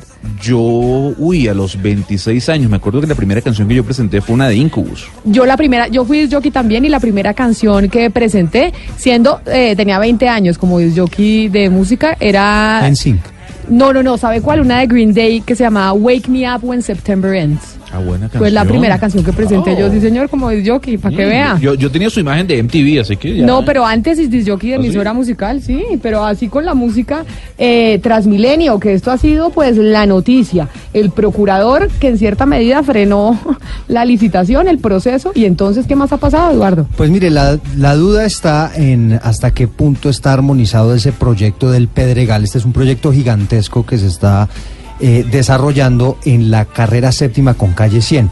Este es un sector donde en este momento no hay mucho, hay un puente donde usted hace como un retorno y demás, pero lo que se plantea es hacer unas construcciones allí pues muy importantes y que eso además tenga armonía con Transmilenio por la séptima. Lo que está diciendo el procurador es que efectivamente han encontrado que no existe la armonía de ese proyecto. Acaba de hablar el procurador sobre este tema en Medellín, Camila, entregando detalles de por qué consideran que la falta de armonización entre estos dos proyectos pues podría terminar chocando los dos proyectos y esto generando obviamente un costo para la ciudad. Nuestra preocupación fundamental en la Procuraduría ha sido, como ustedes lo saben, que la contratación en este país, sobre todo de las grandes obras, se haga respetando no solo el principio de legalidad, sino todos los estudios técnicos, jurídicos, económicos y las repercusiones sociales. ¿Qué descubrimos en este caso? Descubrimos que no había una armonización entre el plan general de Transmilenio por la carrera séptima de Bogotá y un plan parcial que, como ustedes saben, es un plan zonal que venía de atrás.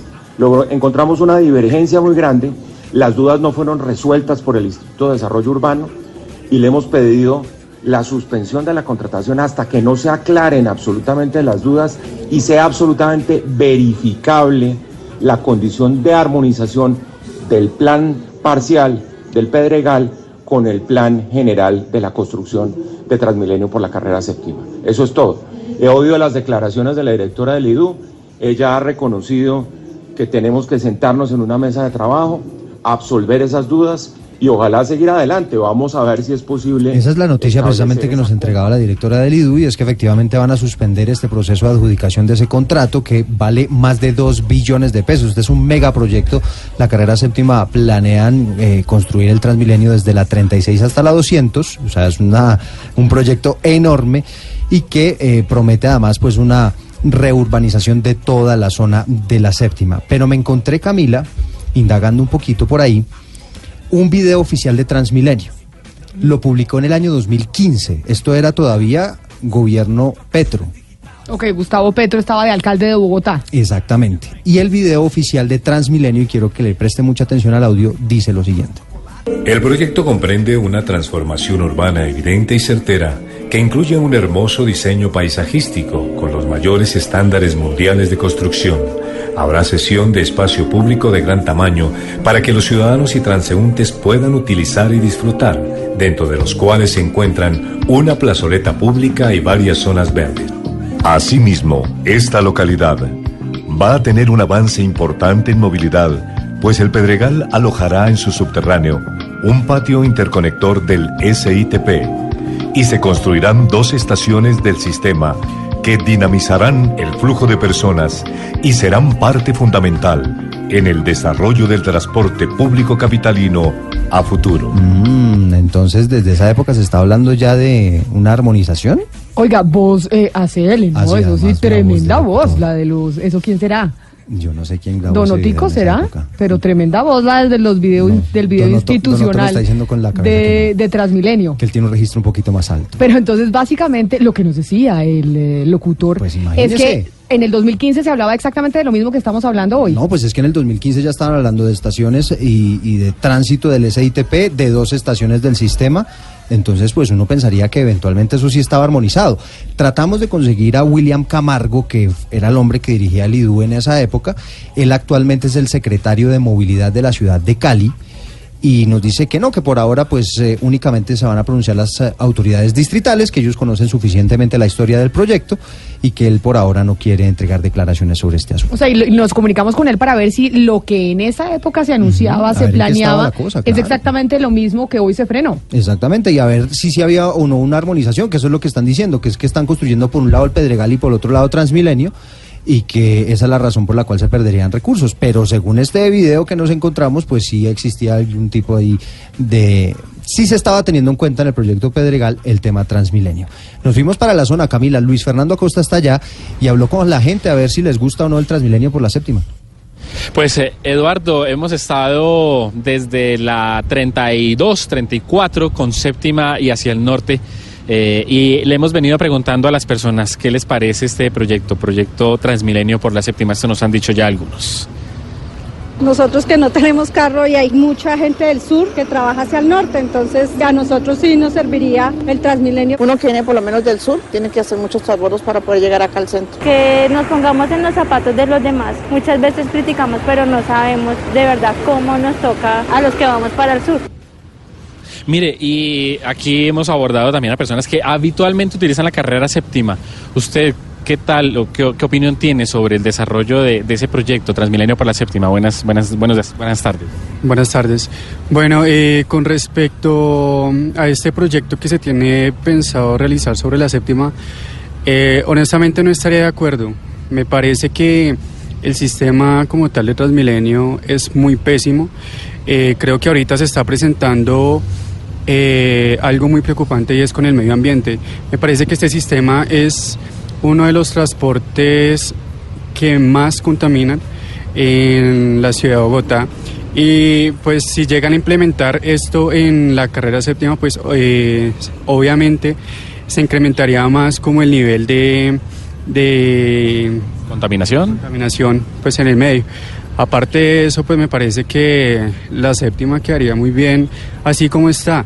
Es más, eh, creo que lo más apropiado sería que de pronto se pusiera como una ciclorruta, o sea, me parecería más viable. Bueno, muchísimas gracias. Justamente es un ciclista, muchas gracias.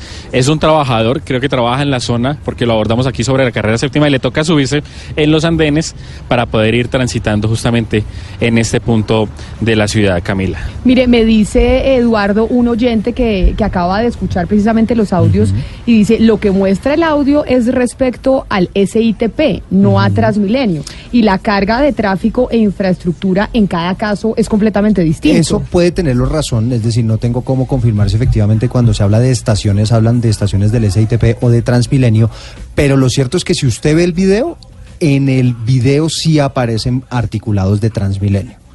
Entonces lo que me lleva a pensar que efectivamente se está hablando es de estaciones de Transmilenio, no necesariamente del SITP. En el video, pero no sabemos, o sea, en el video en su momento era video de Transmilenio o video del SITP. Digo, o sea, ¿qué, qué empresa fue la que hizo el video? Si usted está viendo el video, la empresa, digamos, la- lo publica Transmilenio de manera oficial. Y si usted ve el video, en el video aparecen articulados de Transmilenio, transitando por la zona, no buses del SITP. Y hablan de la instalación de dos estaciones. Ahí es donde yo le digo, no sé si se refieren a estaciones del SITP o si se están re- re- refiriendo a estaciones de Transmilenio. Lo cierto es que por ahora Metro, eh, Metro no, pues Metro no va a haber, pero Transmilenio por la séptima tampoco. Sí, por ahora no, van a tratar de resolver este asunto allí con... eh, No, yo- perdóneme, yo no sería tan fatalista al momento no? de titular, no. No, porque el mismo procurador advirtió y eso me parece que fue un gran, eh, Pero- digamos, aporte Pero de este faltando programa. tampoco para la campaña. No, pero, pero ojo porque el procurador general dijo, sí vamos a hacer proyecto, hay que acompañar el proyecto siempre y cuando esté articulado. Es decir, las objeciones son de contenido técnico, eminentemente técnico, no de conveniencia, no de utilidad para la ciudad, como se suelen dar los debates en otro tipo de espacios, como por ejemplo el Consejo de Bogotá. Y yo lo que creo es que aquí hay que absolver unas dudas más que razonables del Ministerio Público. Para eso está el Ministerio Público, para eso pagamos nuestros impuestos en el Ministerio Público, pero no se está diciendo en ningún momento que esa obra tan importante para la ciudad no se va a llevar va a hacer, cabo. sí, se- Hay se- una se suspensión intenta- que se puede reactivar Pero sabe, fácilmente pero en un ¿sabe mes, por qué la gente eh, piensa eso, doctor Pombo? Porque se vienen las elecciones. Usted sabe que cuando ya se están acabando los gobiernos, tanto locales como el nacional, pues al final pocas bolas eh, paran. Le- o sea, y las, las entidades empiezan a, a funcionar un poco más lento. No, todo lo porque ya contrario, se está pensando en, en los, en, los que viene, en lo que viene. No, todo lo contrario. Yo creo que el- en la recta final los alcaldes empiezan a mostrar una cantidad de ejecutorias para mostrar su buena gestión al final de cuentas. Y yo creo que el más interesado de todos los alcaldes, los de los 1.200 municipios que tiene Colombia, es precisamente Hagamos el una alcalde apuesta. Peñalosa. Hagamos una apuesta. Hagamos Apostemos una aquí sobre la mesa. Yo digo que Enrique Peñalosa se va de Bogotá y esa eh, ese de proyecto séptima, ¿no? de la séptima no queda resuelto. Y mire que si- No Adjudicado. adjudicado, Listo. exacto. Y si no queda adjudicado, Apostemos. Usted Listo. dice que sí Yo sí queda, yo creo. digo que no. ¿qué van a apostar? Bueno, pero bueno, apostemos aquí públicamente un buen almuerzo. Y va- eh, nos pegamos a las elecciones, a octubre. Nos No, toca. no, el 31 de diciembre, es que puede adjudicar el 30 de diciembre. En el almu- ¿Puedo asistir yo al 30 de diciembre, perfecto. Bueno, es que falta mucho para saber qué va a pasar Por con eso mismo, yo creo que esta suspensión puede llegar a tener una medida cautelar. Ese almuerzo me incluye Eduardo. Eduardo es testigo, es el árbitro de Y la es el árbitro, más que testigo Pero es el árbitro. debo ir al almuerzo, ¿no? Ah, no, pero por supuesto Ah, que va al almuerzo, gracias. claro No, que pues- sí. Vamos a ver qué pasa con Transmilenio. Oiga, pero donde, donde no se adjudique, si, si pasa lo que usted dice, acuérdese que una de las candidatas fuertes para llegar a la alcaldía es Claudia López y ella abiertamente ha dicho que no está de acuerdo con Transmilenio por la séptima. Así que ella sí le puede poner un freno a eso. No, no, de nuevo, es que aquí no estamos hablando de unos juicios políticos de convivencia, de utilidad, de visión de ciudad. Es un reparo eminentemente técnico que suscitó una suspensión temporalísima de un proceso licitatorio. Entonces, yo lo que creo en un, en un eh, estado normal de las cosas es que una vez se supere ese impasse técnico, se debe continuar con el proceso licitatorio, que es lo que estoy diciendo. No se va a construir en este periodo, pues naturalmente que no, pero sí se debe adjudicar. Oiga, ¿a usted le gustan eh, los, cambiando radicalmente de tema, le voy a cambiar radicalmente de tema, ¿le gustan los videojuegos? Sí. ¿O ya dejó de jugar hace rato? No, de vez en cuando. A don Gonzalo Lázaro si le gustan los videojuegos. Pero claro. ¿Y todavía encanta. juega? Claro. Un buen hombre que se respete tiene su PlayStation ahí guardado. Pero no jugando, está en la casa pero no jugando. Bueno, pero uno puede jugar con los amigos FIFA. Sí, ese es el, el- el Claro, juego más popular. claro, FIFA. claro. Sí, Y sobre todo en época de Mundial, de Copa América, les encanta. En vez de irse a jugar fútbol de verdad a las canchas y no jugar ahí enfrente del Pero televisor. es que uno en las canchas no puede jugar todo el día, en cambio el otro sí. Pero es que doña Marcela Peña nos tiene eh, el ranking de los eh, de las consolas de video más eh, menos costosas en el mundo. Sí, señora, lo hizo Linear y él encontró que la, una consola en promedio le cuesta a usted 405 dólares en pesos colombianos. Estos son millón doscientos mil pesos. Nintendo es la marca más económica, seguida por Xbox. PlayStation, en contraste, es la más costosa. De los países que analizó este estudio, los más baratos para comprarse una consola son Estados Unidos y Canadá, mientras que los más caros en la región son Argentina y Brasil. ¿Dónde está Colombia? En el quinto lugar. En nuestro país, en promedio, una consola le sale en 415 dólares, que es un poquitico más de lo que cuesta en otros países. Millón doscientos mil pesos aproximadamente. Sí, Aproximadamente. Y ahora también hicieron el análisis de cuánto han subido los precios de los videojuegos en los últimos años. Desde el año 2000, el Super Mario ha subido de precio 100%, es decir, cuesta el doble. Eh, God of War ha subido 33%, FIFA, ya que ustedes lo mencionaban, ha subido un 20%, Halo lo mismo y en contraste PES, que es la competencia de FIFA, no ha subido casi de precio en los Por últimos Evolution 20 Soccer años. traduce. Costosito el, eh, la afición, ¿no? O sea, es decir, lo que les gusta jugar a ustedes. Porque Por no es eso barato. mucho Por más eso- barato que los médicos después de jugar fútbol que se le rompió el pie El- que la El Atari no, no se consigue ya, El el Atari Atari no. no. Salió del mercado el Atari. Pero Por eso- deberían, eh, creo que lo están empezando a vender ahora porque como está de moda todo lo retro, Era creo que en algún marcianitos. momento Ay, empezaron a, marcianitos. a Y el- venderlo y el- y nuevamente. el Nintendo, el Nintendo El pequeñito. Nintendo pequeñito. Sí. 12 del día, 6 minutos, es momento de darle la bienvenida nuevamente a Medellín, Cali, Barranquilla y Bucaramanga.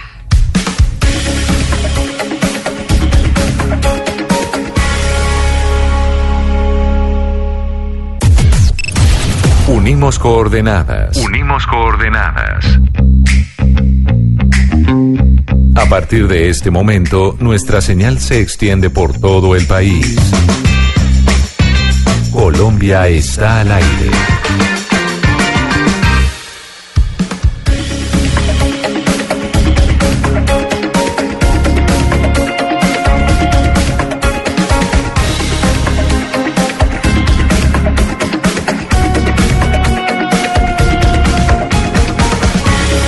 Del día, siete minutos. Le damos nuevamente la bienvenida a todo el país. Mañana, 25 de abril, está convocado un paro nacional.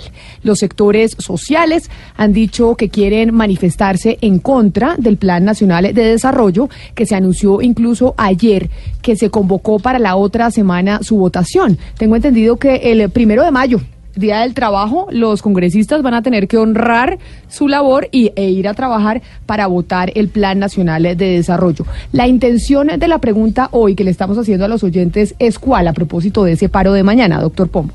Pues yo creo que hay varias intenciones subyacentes, Camila. Yo voy a formular dos. La primera para jugar, digamos, eh, con, fidelidad y honestidad con, todas las posturas políticas. La primera es si realmente vale la pena eh, hacer trámite o tramitar las peticiones, pretensiones, derechos, por legítimos que estos sean, a través de unas manifestaciones que o bien se pueden desmadrar o, como ya se sabe técnicamente, pueden afectar el comercio, la industria, las labores y los derechos de otros compatriotas. Y por el otro lado, pues si esta es realmente la única vía eh, que muchas voces que nunca han sido oídas y, y, pues que necesitan y que en un Estado de Derecho deben ser oídas, pues... Eh, es la única forma, la única manera de tramitarlas. Y pues eh, eso, eso es lo que yo creo que puede llegar a estar detrás de esta pregunta, que yo quiero repetirla. ¿Cree que los paros cívicos son la mejor forma para hacer valer sus peticiones? Estamos haciendo la encuesta también a través de Twitter. O me puse a hacer la encuesta en arroba Zuluaga Camila y, le, y planteé exactamente su pregunta, doctor Pombo. Y ah, hemos tenido 1.163 votos en este momento. Sabemos que esto es sondeo, ¿no? Esto no es encuesta, pero sondeo. muy buen sondeo, sí. 1.184 votos ya va. 57% de la gente que ha votado dice que sí. 41% de la gente dice que no y el 2% de la gente dice que no sabe y no responde. La polarización, en todo siempre tenemos eh, polarización. Y aquí, pues, eh, claro que incluso el, eh, el, porcentaje a favor de que sí, de que la única manera de hacer valer los derechos es manifestándose, es bastante, es, es un poquito más alta, 57% frente a 41%. Sí, hay una diferencia que supera el margen de error y cualquier asomo de duda, pero yo, yo como siempre, cuando traemos estadísticas a la mesa, yo siempre invito a que se formulen dos o tres preguntas posteriores que pueden afectar esas estadísticas. La, segunda pregunta sería, Hugo Mario, por ejemplo, oiga, ¿y usted estaría de acuerdo en que las manifestaciones tuvieran, por ejemplo, unas pólizas de garantías para quienes comerciantes industriales... Pero los comerciantes tienen esas pólizas para frente a manifestaciones, claro, ellos pero, las pagan. Por eso, pero les cobran, no todos los tienen por un lado. Pero muchos sí. Sí, muchos sí, pero no todos. Yo diría que la minoría incluso. Pero bueno, supóngase que fuese la maravillaría, el deducible que no debe pagar. Segundo, la seguridad del comerciante, quien la debe proteger. Tercero, decimos, hay, hay, la seguridad del comerciante la tiene que proteger el Estado, porque básicamente el Estado es Estado en la medida que usted le garantice que tiene el dominio de la fuerza. Listo, perfecto. Y entonces hay otras.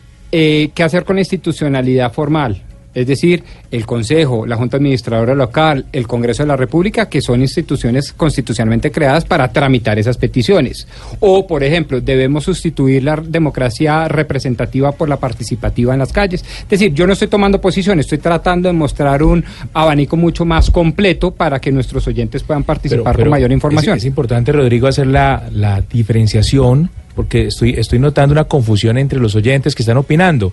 Una cosa es la, la protesta social, el derecho a la protesta social pacífica, otra cosa son las vías de hecho. Claro, otra cosa es el vandalismo, porque no necesariamente cuando usted se manifiesta. En, Colombia, por, fortuna, no hay un régimen totalitario, autoritario que impida la protesta social, el derecho a la protesta.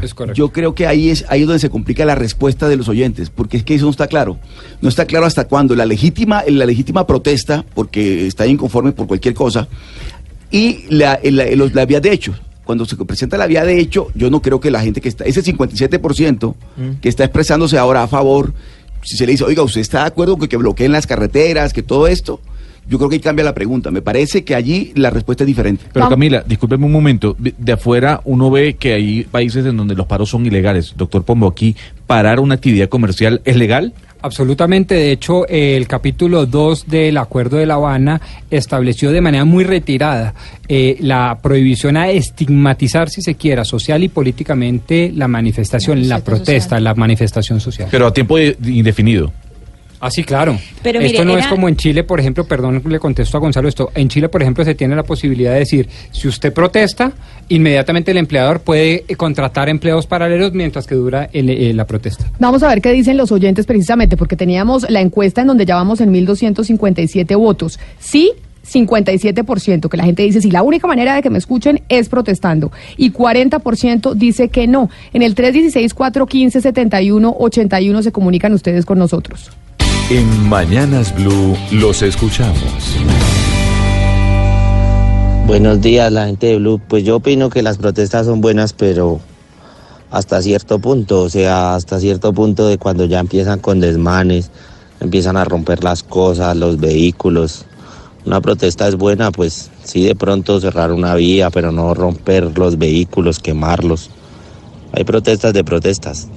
Ahí está Ana Cristina, eh, la confusión que estábamos mencionando, es decir, es protesta pacífica, la protesta no implica irse a destruir establecimientos ni a hacer vándalos. Sí, y es que por eso eh, los acuerdos de La Habana tienen esa prohibición de la estigmatización a la protesta social, porque se tiende a eh, pensar que siempre detrás de la protesta social está un actor armado. Eh, recordemos la llamada que, que nos hicieron hace más o menos una hora, alguien de Tumaco que decía cuando la guerrilla, cuando los actores armados hacen que la gente presionan para que la gente salga a marchar. No siempre es así, no siempre hay actores armados detrás de la, por- de la protesta social. Eso deslegitima la protesta social. Vamos con otro oyente en el 316-415-7181.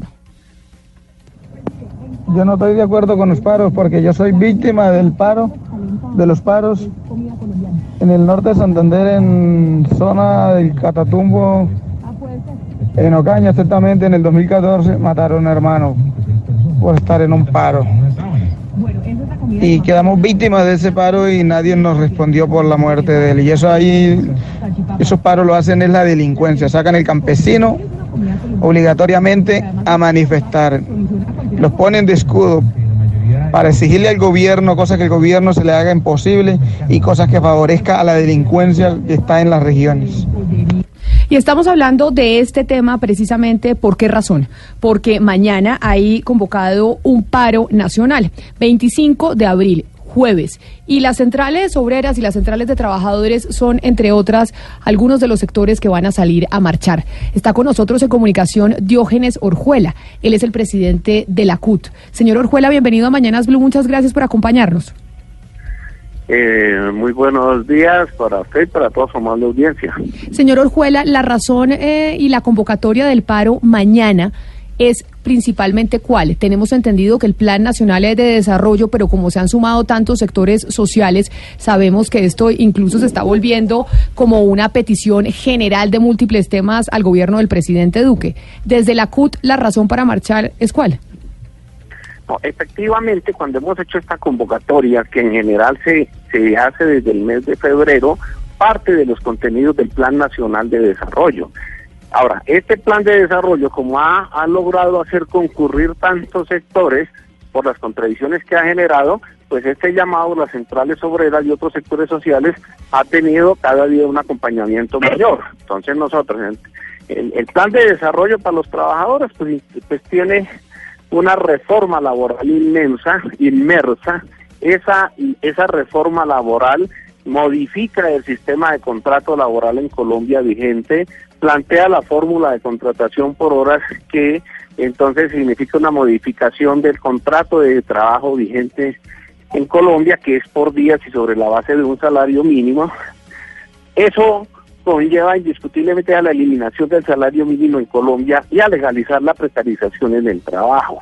Tienen es una reforma laboral una reforma pensional que igualmente nos lleva a la eliminación del mandato constitucional de que no puede haber pensiones de menos de un salario mínimo. Pero en general igualmente sobre el empleo pues no contiene ninguna política generadora de empleo, porque no contiene ninguna política que rescate las fuentes de empleo, como son la agricultura, la agroindustria, la producción agropecuaria y en general eh, la revitalización de la industria.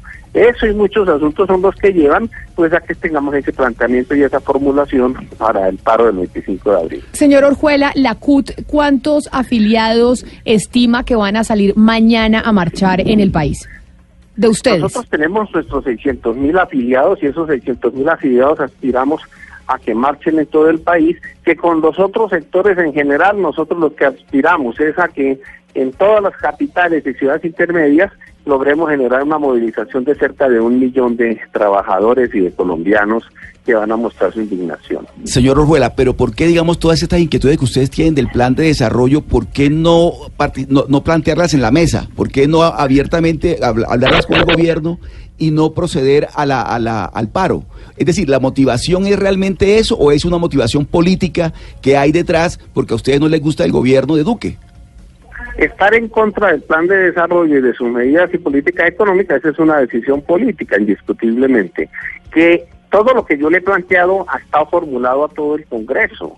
Ha sido parte de las mesas de discusión, no solo del magisterio, sino del sector estatal, pero también los, los congresistas que en general comporten nuestra opinión han estado planteando esto hacia el Congreso. Lo otro es que el gobierno tiene una posición de que ese es su plan de desarrollo y que no tiene modificación, que es también una decisión política del gobierno, indiscutiblemente.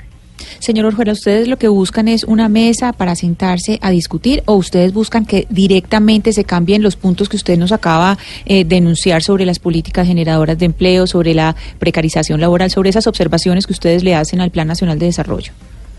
Nosotros lo que estamos planteando es que todos estos puntos lesivos para los trabajadores, para los pensionados, para eh, el sector productivo nacional y todos los sectores que tienen contradicción con él, sean de una discusión amplia, pero además significa que también el gobierno cambie de posición frente al tema del desarrollo del país, que es un plan de desarrollo, no para que un país, es para que el país avance.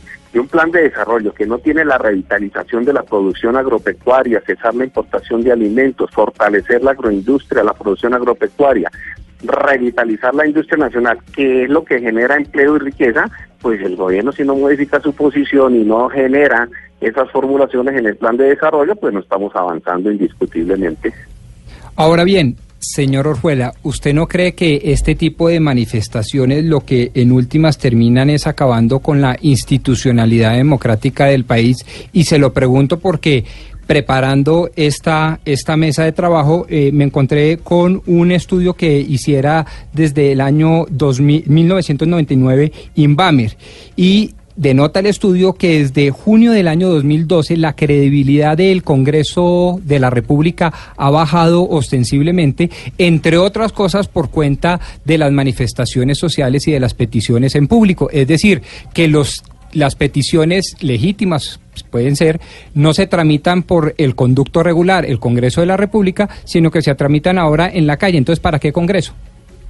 Bueno, serían dos cosas indiscutiblemente. Si las movilizaciones desinstitucionalizan a un país o una uno de los mm, aparatos mm, del país, entonces eso no existiría en el mundo. Es todo lo contrario. Entre más hay espacio para la movilización, pues en general puede ser expresión de, de democracia, si puede ser así.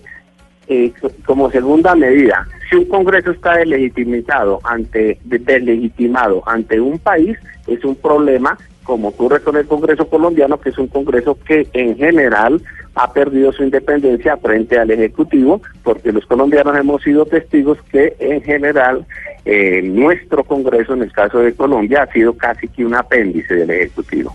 Desde, para finalizar, señor Orjuela, digamos el objetivo final, mañana, después de ese paro convocado por diferentes sectores sociales, incluidos ustedes en la CUT, después de terminado el paro, el objetivo es que, ¿qué suceda? Bueno, nosotros lo que queremos es generar igualmente una opinión general para que haya un debate nacional y un verdadero debate en el Congreso para construir un plan de desarrollo que de verdad tenga un resultado que sea que este, cami- este país encamine hacia el progreso, hacia la generación de riqueza y hacia el desarrollo y no para que continúe en la condición de informalidad, de un país sin empleo, sin producción nacional, sin fuentes de riqueza y endeudándose cada vez más. Señor Orjuela, pero de lo que ustedes han visto hasta el momento del gobierno del presidente Duque, de las conversaciones e interacciones que han tenido con el gobierno, ¿ustedes creen que esta manifestación social sí va a generar algún tipo de cambio de- en, en el Plan Nacional de Desarrollo, ya que usted menciona que el legislativo históricamente ha sido un apéndice del Ejecutivo en nuestro país? Pues esperamos que eso suceda, esperamos que haya algún nivel de sensibilización, de lo contrario, pues el país seguirá y continuará movilizándose. Señor Diógenes Orjuela, presidente de la CUT, feliz tarde, muchas gracias por habernos acompañado. A ustedes, muy amables. Y no solo los trabajadores se van a movilizar mañana, también los estudiantes de educación superior. Estamos en comunicación con Julián Báez, él es el vocero nacional de la UNES, que es precisamente la Unión Nacional de Estudiantes de Educación Superior en el país. Julián, bienvenido a Mañanas Blue, gracias por atendernos. Muchas gracias por la invitación y claro, aquí estamos los estudiantes nuevamente eh, dispuestos a, a- escuchar a las personas y aclarar todas las dudas que hayan frente al paro cívico de mañana. Ustedes se suman al paro cívico de mañana 25 de abril. Las razones por las cuales ustedes, los estudiantes, van a salir a marchar es cuál. Acabamos de escuchar al presidente de la CUT y ellos tienen básicamente unas motivaciones laborales sobre unas reformas que se van a aplicar en el Plan Nacional de Desarrollo. Por la parte de los estudiantes, la motivación para salir a marchar es cuál. Digamos, lo primero es que si se hace el llamamiento a, todas las universidades e instituciones del país para apoyar el paro cívico del 25 de abril, en términos de varias circunstancias que están sucediendo aún en la educación superior y que nos competen como estudiantes. Lo primero es en el marco de nuestro sector, digamos que lo que nosotros estamos viendo es que aún faltan, digamos, generar una transformación, no solo lo que generó el acuerdo nacional, sino una incidencia en un nuevo modelo de educación eh, superior y en general de, de todo el sistema educativo. Y eso implica que si la educación superior no se ve fortalecida por una educación media y básica, que sigue profundizando, eh, digamos, una crisis de privatización, una crisis de formalización docente, pues la educación superior finalmente también va a ser afectada en términos de, de calidad, de cómo nuestros estudiantes están llegando, de cómo está esa conexión eh, educación básica, educación eh, superior. Básicamente lo que pedimos es que necesitamos dar un debate y una apertura frente a un nuevo modelo de educación en el país. Segundo elemento, digamos, después de la movilización del año pasado y nuestro paro nacional, se han venido agudizando muchas denuncias, muchas persecuciones a, estudiantes, ya el tema de amenazas pues también se está, se está viendo. Entonces tenemos una, una petición de garantías eh, para la movilización y eh, la garantía de los derechos humanos para el movimiento social eh, en, en lo concreto. Y lo último es frente a nuestro acuerdo nacional, eh, pues que realmente se cumplen un 100%, porque en el Plan Nacional de Desarrollo, digamos, todavía hay algunos elementos que no aparecen que fueron acordados en el 2018. Uno de ellos, eh, hay un presupuesto que viene de recursos apropia- de, apropiados y no eh, comprometidos, apropiados y no comprometidos. Y esto debe tener una habilitación legal, se nos dijo en su momento, el 2018, que tenía que tener una habilitación legal para poder, poder ser usados por la educación, y esto no aparece en ninguna parte del Plan Nacional de Desarrollo. Además, la reforma integral al ICETEC, la reforma artículo 86-87, aparecen las bases del plan, pero no el- en el articulado. Entonces, tenemos una serie de circunstancias en el marco del acuerdo que aún no están completamente claras. Además de que el presupuesto eh, y su forma de distribución de lo que ganamos el año pasado, pues aún está en manos, digamos, de los rectores y el Ministerio de Educación. Lo que nosotros requerimos es que hay- haya una incidencia real de los estudiantes y profesores en saber cómo se va a usar ese dinero, saber eh, cómo llega a todas las universidades. Las universidades regionales siguen siendo afectadas porque no, no les llega mucho presupuesto, digamos, del acuerdo eh, nacional y se sigue centralizando en las grandes de- del país y a manos, digamos, de los rectores. Señor Entonces, Báez, digamos, punto si, si nos devolvemos, si nos devolvemos un poco al año pasado y a lo que se acordó el año pasado, eh, hace unos segundos usted nos estaba diciendo sobre el modelo educativo y eso se había conversado. ¿Qué ha cambiado desde entonces hasta hoy para volver a discutir sobre el modelo educativo? ¿Cuál es ese cambio que ustedes están buscando? Ejemplo, digamos lo que nosotros ganamos es un presupuesto para cuatro años. Pero después de eso, nada, nada nos garantiza porque la ley 30 sigue vigente de que realmente vamos a tener un presupuesto digno para la educación. Eso por un tema presupuestal. Porque necesitamos una garantía permanente de una financiación que cubra las necesidades reales de, de la educación superior, que año a año aumentan y entre cuatro años ya no va a ser lo que el acuerdo, digamos, nos da, sino pues será mucho más. Entonces, Sí, para es no claro, generar pero- nuevos escenarios de paro, Sí, pero usted me está respondiendo eh, sobre el presupuesto y yo le estoy preguntando sobre el modelo educativo, que usted me dice que quiere un cambio en el, en el Sí. modelo educativo, sí. pues claro, un elemento. Eh, el modelo educativo actual, digamos que fortalece elementos como el ICETEX y como programas que fortalecen la demanda en el país y no la oferta. ¿Sí? Por eso aparecen programas como Generación E, aparecen programas eh, de, de becas aún en el ICETEX que finalmente son créditos condonables. Y primer cambio, dinero 100% estatal directamente a las universidades a financiarlas totalmente. Y segundo elemento, que es un, un debate pues muy grande, es que las decisiones que se toman en las universidades no estén en manos de las directivas, sino estén en manos de la comunidad universitaria.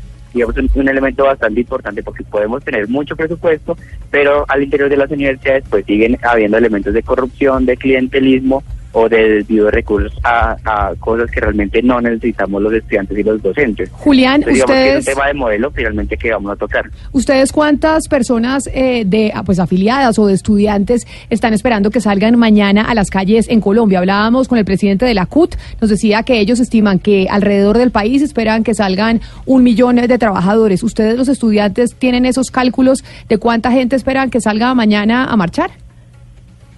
digamos, nuestras, nuestras, nuestra coordinación ha girado en torno a, que todas las ciudades del país y todas las regiones se movilicen. Eh, en, la UNED pues somos aproximadamente 55 instituciones de, de, de educación superior y lo que tenemos calculado es que son más bien las ciudades los que, las que van a salir. Pero esperamos que sea eh, el nivel promedio de las movilizaciones, digamos, eh, estudiantiles, porque aparte de la educación superior, pues como jóvenes y futuros trabajadores, digamos, si hablamos, por ejemplo, en la CUT, pues cuando salgamos graduados, pues vamos a, a ser finalmente trabajadores. Claro, pero Julián, En Bogotá, por ejemplo, eh, de cada universidad eh, puedan salir alrededor de unas eh, 500, 600 personas Julián, de cada universidad. Una de las, de las preocupaciones que tienen incluso algunos compañeros míos aquí en la mesa de trabajo y los oyentes cuando nos responden la pregunta del día es que las manifestaciones a veces vienen ligadas de vandalismo. Y entonces, ¿cómo garantizar ustedes, por ejemplo, como líderes de la movilización estudiantil que mañana se suma a este paro cívico, que este paro pues no va a tener y no va a terminar en vandalismo, afectando al comercio, por ejemplo, en Bogotá al Transmilenio y en otras eh, ciudades del país también al transporte público? Y Claro, ahí lo que nosotros esperamos es que la policía no llegue a infiltrar y no llegue a provocar, digamos, las movilizaciones que siempre las iniciamos, digamos, llamando a toda la gente. Por ejemplo, acá en Bogotá, desde el sur, la idea es eh, salir desde las universidades, de los de la universidad distrital y encontrarnos con los demás sectores. Entonces, esperamos y nuestro compromiso es que vamos a llegar a los puntos, pero que la policía no infiltre y el SMAT no atente contra las movilizaciones, que es lo que ha sucedido, digamos, permanentemente, para que no haya, digamos, una afectación y que finalmente las peticiones sean escuchadas. Y claramente el gobierno debe eh, saber que si se bloquean vías, es el mecanismo que nos ha tocado para que ese Plan Nacional de Desarrollo no se apruebe con tantos daños a los sectores populares del país. Es Julián Báez, vocero nacional de la Unión Nacional de Estudiantes de Educación Superior. Julián, gracias eh, por haber hablado con nosotros. Feliz día. Muchas gracias, esperamos que toda la ciudadanía nos acompañe el día de mañana en el paro cívico. Y no solo los trabajadores, los estudiantes se movilizarán mañana, también los profesores. Por eso nos acompaña Nelson Alarcón, presidente de FECODE. Señor Alarcón, bienvenido.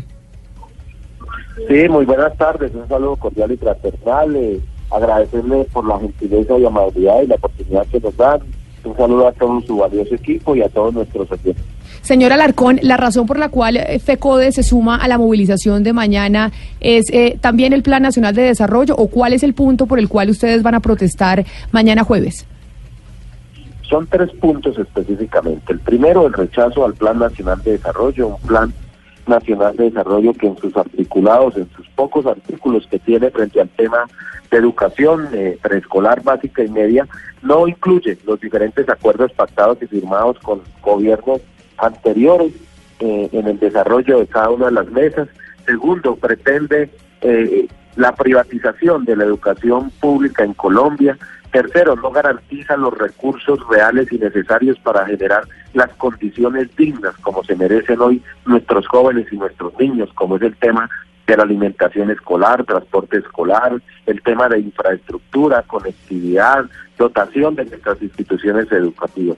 El segundo tema tiene que ver con el derecho y el respeto a la vida. Hoy el Estado colombiano eh, tiene eh, abandonado a nuestros maestros y maestras, a nuestros dirigentes sindicales y sociales frente al tema de seguridad. Hoy viven y están y siguen amenazando precisamente esta mañana, desafortunadamente, con un panfleto de eh, supuestamente las águilas negras del bloque sur específicamente acaban de amenazar a todas nuestras juntas directivas del SUTEP, del Valle, a nuestra junta directiva de Azoinca, en el Cauca, a toda la junta directiva eh, de Simana y a nuestros dirigentes nacionales graves. Hoy el Estado colombiano no responde, no toma las medidas, por eso salimos a protestar y a rechazar esta situación y exigimos a la vez que el Estado colombiano brinde las garantías necesarias y la protección a la vida. Y también el tema de la vida conexo con el servicio de salud. Hoy, para que el Estado, de una vez por todas, Ministerio de Salud, la Supersalud, Procuraduría General, Ministerio de Educación, Previsora, realmente haga cumplir el tema de los contratos para lo cual fueron, valga la redundancia, contratados cada uno de los prestados en las diferentes regiones. Hoy no están entregando los medicamentos, no están autorizando los procedimientos quirúrgicos, las citas, y entonces nosotros necesitamos, porque hoy se nos están muriendo nuestras familias, señora nuestros docentes, porque no tienen la, la decisión. Y el tercer punto... Perdóneme, perdóneme, lo, lo interrumpo en estos dos para seguir, porque si seguimos pues con el inventario de deudas que les debe el Estado, pues se nos agotará el programa. Pero es que yo tengo acá dos datos que quisiera revertir con ustedes. El primero es que para el presupuesto 2019 el sector que más tiene y de lejos presupuesto que supera los 41 billones de pesos es la educación. Pero lo comparo y lo cruzo con los eh, eh, las estadísticas que me da el DANE en los últimos 25 años y encuentro que básicamente, y para ponérsela fácil, la relación del gasto público con el crecimiento del Producto Interno Bruto denota que por cada dos pesos que gastamos los colombianos, recogemos un peso de impuestos. Es decir, ¿con qué vamos a pagar toda esa mano de cosas que ustedes legítimamente, y porque son derechos importantísimos, sin la más mínima duda, están solicitando a través de estas manifestaciones sociales? Bueno, pues, pues eh, muy importante su apreciación y su pregunta, pero aquí lo que nosotros estamos luchando es para que esta reforma constitucional al sistema general de participaciones que hoy el gobierno, el Estado mismo reconoce que hay unas grandes brechas, en, seis grandes brechas, educación rural, en el tema de cobertura, en el tema de canasta educativa, en el tema de infraestructura, en el tema de relaciones técnicas. Hoy hay hacinamiento en las aulas de clase. Hoy no tienen las condiciones los jóvenes los niños. Resulta que en el año 2001 y 2007 se realizaron reformas constitucionales al sistema general de participaciones y fueron reformas regresivas porque le sustrajeron o le quitaron al sistema general de participaciones o lo que conforma, que es salud, educación, servicios públicos y saneamiento básico, más de 175 billones de pesos y al tema de educación le sustrajeron más de 78 billones de pesos de lo que se le venía aportando desde el año 2001. Aquí estamos peleando para los recursos para los jóvenes y los niños, no para los maestros, para que los jóvenes y los niños. Mire un dato importante pues, del Fondo de Infraestructura de, Educativa, del FIE. Se necesita y se requiere 130 billones de pesos para tener unas mínimas condiciones de las instituciones educativas públicas de este país dicho por el mismo Ministerio de Educación Nacional.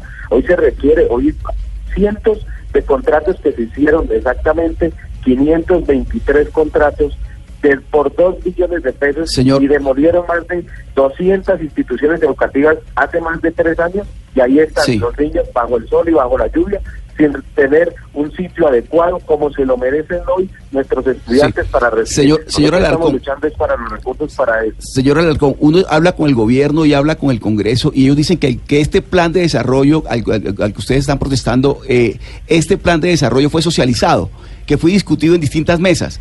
¿Ustedes no participaron en esas mesas? De hecho, eso es lo que siempre ha dicho el gobierno Duque, que este es el primer plan de desarrollo ¿Qué? que se socializa en las regiones y con todos los sectores sociales. Exactamente. ¿Ustedes no, tu- no- no estuvieron en esas mesas? El gobierno nacional no nos permitió participar en esto. Y lo, y lo tenemos de la siguiente manera. Nosotros le escribimos eh, oficialmente como Federación Colombiana de Trabajadores de la Educación FECODE al señor presidente de la República en el, en el mes de eh, finales de enero, comienzos de febrero, eh, una carta frente a diferentes puntos de lo que ya empezaba a ser el Plan Nacional de Desarrollo. A la fecha, le escribimos al presidente de la República directamente, Ministerio de Hacienda, Ministerio de Educación Nacional, Planeación Nacional, y ninguno nos dio respuesta frente a los temas y observaciones, sugerencias y recomendaciones del Plan Nacional de Desarrollo, pero tampoco nos invitaron eh, formalmente o nos a participar en cada una de estas mesas. Por eso nosotros nosotros hicimos propuestas. FECODE como tal realizó propuestas frente a diferentes temas que a la fecha nunca nos dieron eh, una respuesta oficial por parte del gobierno nacional. Y por esa razón es que FECODE se une mañana al paro. ¿Ustedes cuántos eh, profesores están esperando en las calles de Colombia mañana? Nosotros mañana vamos a través de, de nuestras organizaciones filiales, vamos a participar aproximadamente 350 mil maestros y maestras en cada una de las capitales de nuestros departamentos. A lo largo y ancho de nuestro país vamos a participar masivamente en el paro nacional estatal convocado por nuestras tres centrales y especialmente por la Central Unitaria de Trabajadores CUT, a la cual nosotros somos afiliados eh, como federación. Señor Nelson Alarcón, presidente de FECODE, gracias por haber estado con nosotros hoy en Mañanas Blue. Feliz tarde. No, muchas gracias a ustedes, gracias por la oportunidad y aquí estamos en defensa de la educación pública y por mejores condiciones para nuestros jóvenes y nuestros niños del país. A ojo de buen cubero, doctor Pombo, oyendo los números de la CUT, de FECODE, de los estudiantes, aproximadamente ellos por lo pronto esperan alrededor de dos millones de personas eh, saliendo a las calles mañana. Tal cual. Más de un millón y medio de personas son mis cuentas, sí. Fal- faltaron los indígenas, Camila, que están anunciando a través de sus redes sociales, eh, a través del Consejo Regional Indígena del Cauca, el mismo que organizó la Minga en la Vía Panamericana, que mañana se suman al paro, como lo habían dicho desde la fracasada reunión entre el presidente y- Claro, es que se acuerda que nos lo dijeron aquí. Claro, Lo claro. dijeron nosotros, no vamos a seguir bloqueando la vía panamericana, pero nos sumamos a los paro, al paro social el próximo 25 de Pero abril. Anuncian concentraciones en ciudades Cali, Bogotá, Medellín, Popayán y Manizales. Es que, es que mire, los sectores eh, del eh, el, eh, Congreso Nacional de los Pueblos, la Cumbre Agraria, Campesina, Étnica y Popular, ha dicho, todos salimos a marchar mañana 25. Azonal Judicial también dice que se suma al paro de mañana. Es decir, hay- es que hay paro nacional. Mire, también estamos en comunicación con Luis Miguel Morantes. Él es el presidente de la Confederación de Trabajadores de Colombia, CTC, otra de las centrales obreras. Señor Morante, bienvenidos, bienvenido a Mañanas Blue, gracias por atendernos. Eh, muchas gracias a, a los oyentes de Blue Radio y a todos sus operadores. Señor Morantes, ya hablamos con el señor Orjuela de la CUT, que decía que la motivación para salir a marchar mañana, entre otras cosas, era el Plan Nacional de Desarrollo y una serie de cambios que se están introduciendo en el plan frente a la remuneración de los trabajadores y a los tipos contractuales. Ustedes, desde la CTC, además de lo que manifiesta la CUT, ¿hay otra motivación para salir a marchar y participar en el paro nacional? Sí, Para los trabajadores es el mismo motivo que tenemos, es la precarización de, del, laboral, precarización laboral, es decir, que van a, bajar los salarios a un nivel inferior al salario mínimo, porque van a legalizar la informalidad.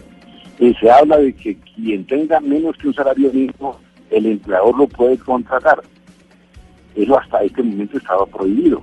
Y eh, si el Plan Nacional de Desarrollo se aprueba así, y aquí en adelante los empleadores pueden contratar con gente con 300 mil pesos, 400 mil pesos eh, mensuales, y eh, solamente quedan obligados a, ya no a la seguridad social, como era anteriormente, desde ya un siglo, sino a una cuestión llamada protección social, que es apenas un modus, eh, un piso mínimo, una cuestión eh, aún menos que el mínimo. Entonces, esa es la razón fundamental para la salida a la protesta, que la hemos convocado pacífica, pacífica, sin ningún asomo de violencia. Sí, es muy importante que usted resalte eso, señor Morantes. Eh, yo le quiero preguntar si tienen unidad de peticiones, eh, es decir, si están completamente alineadas las peticiones de la CTC y la CUT. Sí, nosotros, eh, las tres empresas obreras GCQ y, y CTC, Comando Nacional Unitario, hemos convocado eh, a, esta, a esta gran jornada nacional de protesta y obviamente lo hacemos desde el punto de vista de que es pacífica, pero muy contundente, muy activa, para anunciarle al gobierno y al Colegio Nacional que estamos en contra de esa pretendida medida de precarizar eh, la, lo laboral y lo pensional. Señor eh, Morantes, le voy a pedir un favor, es que nos parece importante escucharlo, pero que le baje a su radio porque nos está quedando muy difícil escucharlo. Y creo que acá pues tenemos también eh, dudas y nos encantaría que nos explicaran ese tema del, eh, del salario, de la contratación por horas que se habla en el Plan Nacional de Desarrollo, que al final eso nos afecta a todos los que somos empleados. Eh, sí, y quería aprovechar la presencia del doctor Morantes en nuestros micrófonos, Camila, para hacerle una pregunta, una pregunta como siempre sobre la base de las estadísticas y los números. En los últimos ocho años se ha bajado la informalidad eh, de eh, los empleos del 53 al 48%, digamos, vamos relativamente bien, pero no es suficiente. Y eh, una de las principales motivaciones del Plan Nacional de Desarrollo en el punto que usted toca, es decir, en la formalización, y en, en, el, en el salario mínimo por horas o el trabajo por horas, eh, pues precisamente apuntala a seguir reduciendo el trabajo informal en Colombia. Es decir, si vamos en contravía de las estadísticas, que subimos el salario mínimo y hacemos una cantidad de exigencias laborales, pues lo que vamos a terminar logrando es mayor informalidad. ¿Usted qué opina frente a eso? No, nosotros no estamos viendo exigencias laborales de ninguna ma mayores exigencias laborales que no, aunque obviamente se justifique que la hagamos. Aquí estamos, lo que estamos diciendo es que no deben disminuir el salario mínimo hasta este momento es eh, incapaz de, a, de, comprar una una canasta familiar. Pero explíquenos, explíquenos, señor Morantes, perdóneme la interrupción. Por, por debajo del salario mínimo, pues queda aún más precarizado, mucho más difícil para el pueblo colombiano. Discúlpeme que lo dis, discúlpeme que lo interrumpa, pero ¿por qué dicen ustedes que a través del Plan Nacional de Desarrollo se va a bajar el salario mínimo? Que además eso sería inconstitucional. Claro. No, no es que lo vayan a bajar el salario mínimo, sencillamente es un empleador que tiene la facultad de contratar por menos del salario mínimo nunca va a contratar a nadie con el salario mínimo. No, pero de nuevo, qué pena volver sobre la pregunta de Camila. Es que lo que ella está diciendo es obvio. Es imposible, constitucionalmente hablando, que se reduzca, que se disminuya el salario mínimo, inclusive a través de una ley tan importante como el Plan Nacional de Desarrollo. Lo que se está previendo es a ampliar la formalidad a través de contratos laborales legalmente permitidos, pero por horas. No, no solo por horas, no es que no solo por horas, es que el, eh, lo que están hablando es de que por horas, claro que sí, que tampoco es lo... Eh, el contrato por horas existe hoy día en el, en el, Código Estativo del Trabajo, pero con seguridad social. Este que, que, están anunciando es contrato por horas, pero sin seguridad social, sino con DEPS y con eh, salud subsidiada. Eso es una cosa diferente. Eso es lo que, que hay. Y de otra parte nosotros estamos diciendo es que no no es que estén bajando el salario mínimo, no, sino que eh, eh, hay una es una, una acción proclive para que los empleadores no, no traten con el salario mínimo, sino con menos del salario mínimo, porque pueden hacerlo ya legalmente si este plan es aprobado. Luis Miguel Morantes, presidente de la Confederación de Trabajadores de Colombia, CTC. Gracias por habernos acompañado, habernos eh, dado sus explicaciones y motivaciones para la manifestación de mañana jueves. Feliz día. Bueno, gracias. Feliz día. Y también estamos en comunicación, don Hugo Mario Palomar, con el sector que usted anunciaba que también ha hecho comunicaciones a través de diferentes medios en donde dice que se van a concentrar en diferentes partes del país. Sí, lo dijeron desde, desde que no se produjo la reunión entre el presidente Duque y las comunidades indígenas del Cauca en el municipio de Caldono. Estamos en comunicación con Jimmy Moreno, que es el vocero nacional del Congreso de los Pueblos y la Cumbre Agraria Campesina, Étnica y Popular. Señor Moreno, bienvenido. Eh, gracias, muy buenos días, para, buenas tardes para todos los oyentes de Blue Radio y por este espacio que nos ha permitido para socializar un poco nuestras motivaciones para convocar a esta movilización. Señor Moreno, hemos hablado con la CUT, con FECODE, con los estudiantes, con la CTC. Cada uno manifiesta eh, motivos distintos a la hora de salir a manifestarse, a, manifestar mañana. Las, eh, los argumentos que ustedes presentan para movilizarse mañana jueves son cuáles, es decir, los campesinos eh, y pues y, y todas las organizaciones que usted representa. Bueno, sí, inicialmente eh, nosotros estamos bastante preocupados por todo este tema de lo que son los asesinatos y las judicializaciones de los líderes sociales en Colombia. Eso efectivamente se traduce en que en el país no hay garantías para que las comunidades salgan a estos ejercicios de movilización y no hay garantías para el desarrollo mismo de los trabajos de las organizaciones en los territorios. Nos preocupa aún más que de parte del gobierno nacional, de parte del fiscal general de la nación, del ministro de defensa, permanentemente se esté estigmatizando la protesta social y eso da pie para que los eh, actores armados y el mismo Estado colombiano pues atropelle a las comunidades que se están movilizando o pues que queremos parte de construcción de un país distinto. Pero señor, Igualmente hemos venido insistiendo en que el Plan Nacional de Desarrollo, además de los argumentos que se presentaban anteriormente, no está reconociendo el campesinado, y esto no lo incluye dentro de su marco normativo, ni presupuestal, ni demás, y eso pues evidentemente pues está eh, reflejando que el gobierno nacional pues no tiene ningún tipo de voluntad en reconocer el campesinado como un sujeto social de derechos, pero además de eso pues reconocer todo el tema de las territorialidades campesinas nos preocupa mucho que la mayoría de nuestras comunidades viven en los territorios, están permanentemente resistiendo ante todos estos temas de las políticas extractivas que se vienen ejerciendo alrededor de la minería y que hoy este Plan Nacional de Desarrollo, pues uno de los marcos fuertes es promover la minería en los territorios. Eso lo que va a llevar en este momento es a aumentar la conflictividad social y las disputas que hoy tenemos en el territorio con el Estado colombiano, que no quiere reconocer lo que hemos venido exclamando en términos de la defensa del agua, la defensa misma de los territorios, y que por el contrario, a la muerte y criminalizando la protesta, pues quiere efectivamente avanzar en términos de su política extractiva. Señor Moreno, pero le hago la misma pregunta que le hice a los otros invitados. Ustedes después de la manifestación de mañana lo que quieren lograr es qué específicamente desde los sectores campesinos. Bueno, primero eh, las movilizaciones no solo son de mañana, desde el día lunes otras regiones ya han venido saliendo a las carreteras. En Arauca, en Casanare, en Norte de Santander, en estos momentos eh, hay movilizaciones de campesinos, de pequeños mineros que están ubicándose también hacia el escenario de movilización, especialmente el sur de Bolívar, sur de Cesar, del noreste antioqueño, Antioquia.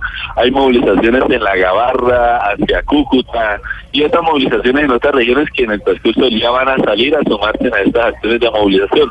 Nosotros lo que estamos planteando es que este es un paro de carácter político, que si bien hay unos temas reivindicativos, es necesario que se abran los escenarios de diálogo y negociación con el Estado colombiano para que nos pensemos una condición de un país distinto. País no puede seguir caminando por la política de la muerte, por la política de solo interesarle los, los sectores privados que están proveyendo la agricultura en los territorios y que de cierta manera pues se sigan desconociendo los los derechos de todas las comunidades que tenemos y que hacemos parte también de este país. En ese sentido, hacemos un llamado al presidente Duque para que efectivamente se siente con el movimiento social y nos sentemos a mirar cuáles son las propuestas que se deben recolectar desde el movimiento social, no solo para expresarla en el Plan Nacional de Desarrollo, sino que sean parte de la política pública del país, en términos de derechos humanos, de garantías, en términos de todo lo que tiene que ver con una nueva política energética, la Señor transición Moreno. ambiental, todo el tema de la defensa del agua, Sobre esto que usted todo acaba tema de decir, los cumplimientos de acuerdos que se han venido firmando históricamente con el Estado colombiano y que este gobierno los está desconociendo y que evidentemente pues tienen que ver con problemas cruciales y de tensión que se está viendo en el territorio, por decir algo, todo lo que se genera alrededor de las fumigaciones forzosas y el uso del glifosato cuando hemos venido hablando y acordando pues que efectivamente el gobierno debe avanzar hacia proyectos productivos y hacia una sustitución gradual de todo el tema de los cultivos que se vienen haciendo en el país en este momento. señor Moreno, usted dice que esto es un paro político y que además son manifestaciones políticas porque quieren cambiar la forma en que se está manejando el país. Sin embargo, pues digamos, haciendo aquí de abogado del diablo, pues el presidente Duque ganó su campaña con unas políticas distintas, diciendo hay otras políticas que nosotros queremos poner sobre la mesa para mandar en Colombia. Ustedes lo que quieren es que a través de las manifestaciones sociales, esas propuestas con las que ganó el gobierno del presidente Duque, pues sean transformadas. ¿Y qué pasa con, eh, con, con la gente que al final terminó Pues, votando por él por esas gana, propuestas la que tenía? se coloca su investidura, es el presidente de todos los colombianos y las colombianas.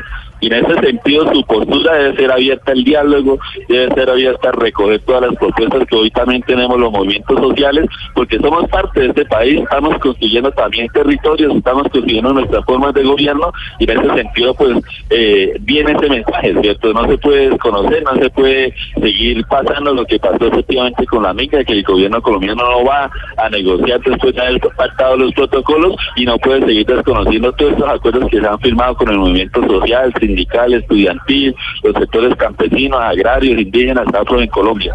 Señor Moreno, le pregunto, le pregunto por cuánto va a durar el paro, porque me pareció escucharle a usted que va, se va a movilizar mucha gente, muchos campesinos, o sea que el paro puede durar varios días, no es un paro de un día. Bueno, de, de hecho va a durar varios días porque desde el lunes ya hay comunidades movilizadas y nosotros siempre hemos dicho, ya, la durabilidad de esta jornada de movilización depende de la actitud que tenga el gobierno colombiano. Si el gobierno está en una actitud de diálogo, de negociación, si no está en una actitud de criminalizar, de reprimir la protesta, pues estamos abiertos a buscar soluciones reales. Pero también hemos dicho que pues no solo está la jornada de mañana, no solo están estas jornadas de movilización, sino que hay otras iniciativas. Estamos convocando en Bogotá para el domingo 28 el inicio del refugio humanitario para demostrar lo que hoy realmente está pasando de la crisis humanitaria que estamos viviendo en el país y que son más de 2.000 personas que van a llegar a Bogotá desde distintas regiones a plantear esta situación y O en sea- el marco del refugio del 28 de abril al 2 de mayo de una serie de actividades de interlocución como comunidad nacional,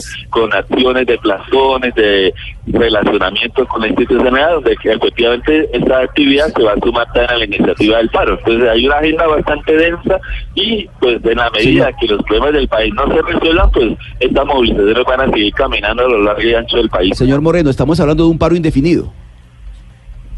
Pues nosotros eh, nos ha tocado utilizar la herramienta del mecanismo de la movilización porque efectivamente es producto de que el gobierno no escucha y no le cumple a las organizaciones sociales y no le cumple a los territorios en el marco de lo que hemos venido tratando en otras movilizaciones. Entonces, esta es una cadena cíclica que responde a la falta de voluntad política del gobierno, pues efectivamente escuchar lo que hoy venimos planteando las comunidades. Moreno, pero sin duda, señor Moreno, pero pues digamos que las movilizaciones son tanto más efectivas cuanto más propositivas son. ¿Ustedes tienen propuestas alternativas reales, serias, eh, que presentarle al gobierno nacional, como por ejemplo, de dónde sacar esa cantidad de billones, de billones, de billones de pesos que se requieren para poder satisfacer sus necesidades? Pues más que nuestras necesidades son las necesidades de poder avanzar en la construcción de un país distinto, ¿cierto? Que no podemos seguir condenando el país a lo que realmente ha venido pasando y nosotros pues... Eh, No, sin duda, pero pero pero es que ese, ese hecho, país eh, distinto que estas todos que se plantean a veces de que el país va por el camino, que la inversión va bien, que el crecimiento económico va bien, cuando en nuestras calles, en nuestros campos, en nuestras ciudades estamos viendo pues que efectivamente lo que se ha venido ejerciendo es aumentar los niveles de pobreza y que efectivamente todo el mundo se anda quejando de la situación económica del país. Eso es lo que demuestra que el país.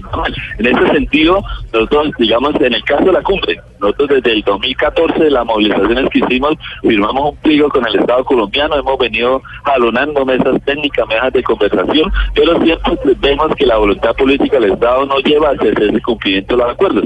No. En ese momento, frente al Plan Nacional de construimos una ruta con el gobierno nacional, una ruta que se ratificó en el escenario la mica del suroccidente, de la cual buscamos la posibilidad de construir unas proposiciones que efectivamente reconocieran el campesinado, reconocieran los acuerdos que habían venido haciendo.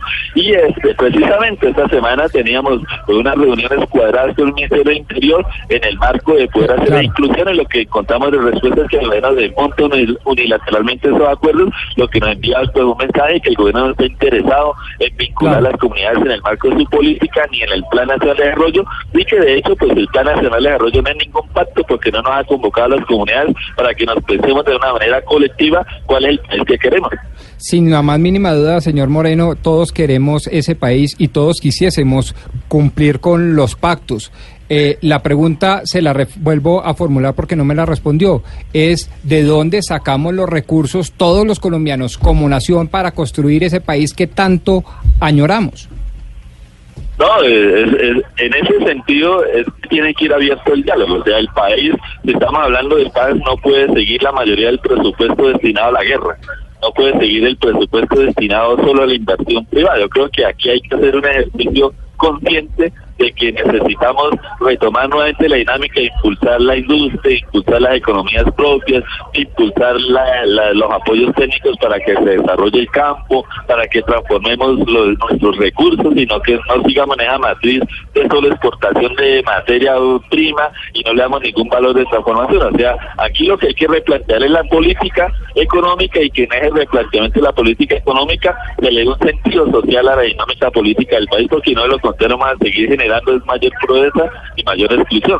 Que hemos venido diciendo, el país tiene muchos bienes naturales, tiene muchas riquezas, pero es una mala distribución de la tierra, es una mala distribución de las riquezas, por eso lo hemos venido planteando y es necesario pues repensarnos esa manera de distribución equitativa de los recursos y de los bienes naturales que hoy tiene el país.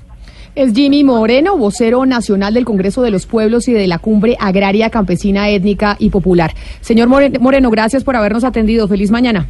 Feliz tarde ya. No, gracias a todos ustedes y estamos pendientes para seguir comentándole al país cómo vamos en estos escenarios de movilización. Claro que sí, mañana 25. Sí. Paro nacional, Hugo Mario. Me da pena, Camila, con los eh, organizadores del paro de mañana, pero se me hace que no va a pasar nada con el mismo. Es que son tantas la- los propósitos que tiene la... la Cada, cada la- sector social tiene Sí. un propósito distinto. se- están Y que absolutamente fuera uno, es lista, dispersos. tiene una lista, una lista muy larga de propósitos. y todas De ellas peticiones. involucran reforma constitucional, ¿no?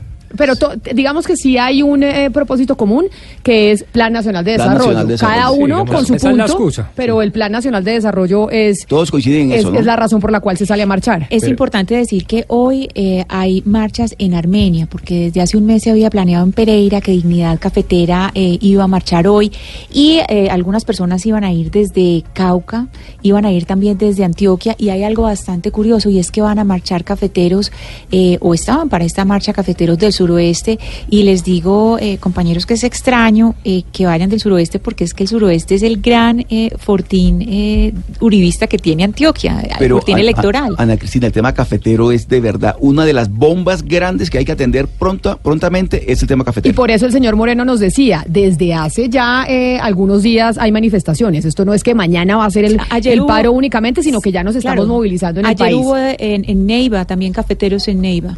Son las 12 del día, 58 minutos. Antes de irnos y de darles el resultado final de la encuesta y oír unos oyentes, pongamos un poco de música para terminar.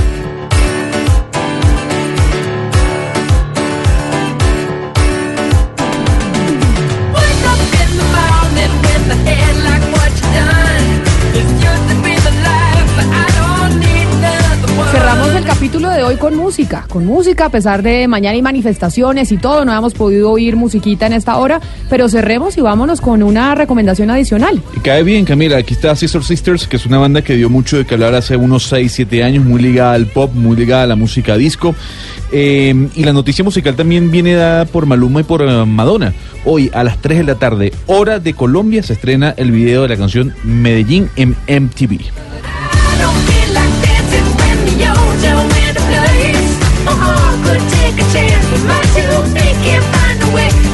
Y con Scissor Sisters y para despedirnos, doctor Pombo, le doy los resultados de la encuesta en Twitter, la que lanzamos a través eh, de arroba Zuluaga Camila. 1.709 votos a, en una encuesta, sondeo, acuérdense que no podemos decir encuesta.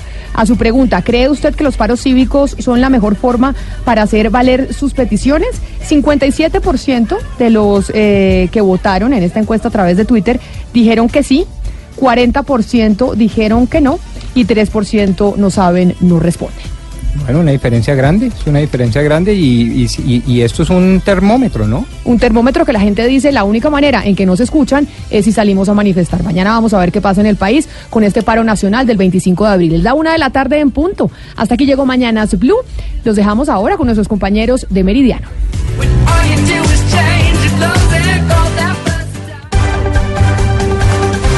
En Blue Radio, a esta hora la información, la música, la tecnología y las historias en Meridiano Blue con Ricardo Ospina, Juanita Kremer, Alexander.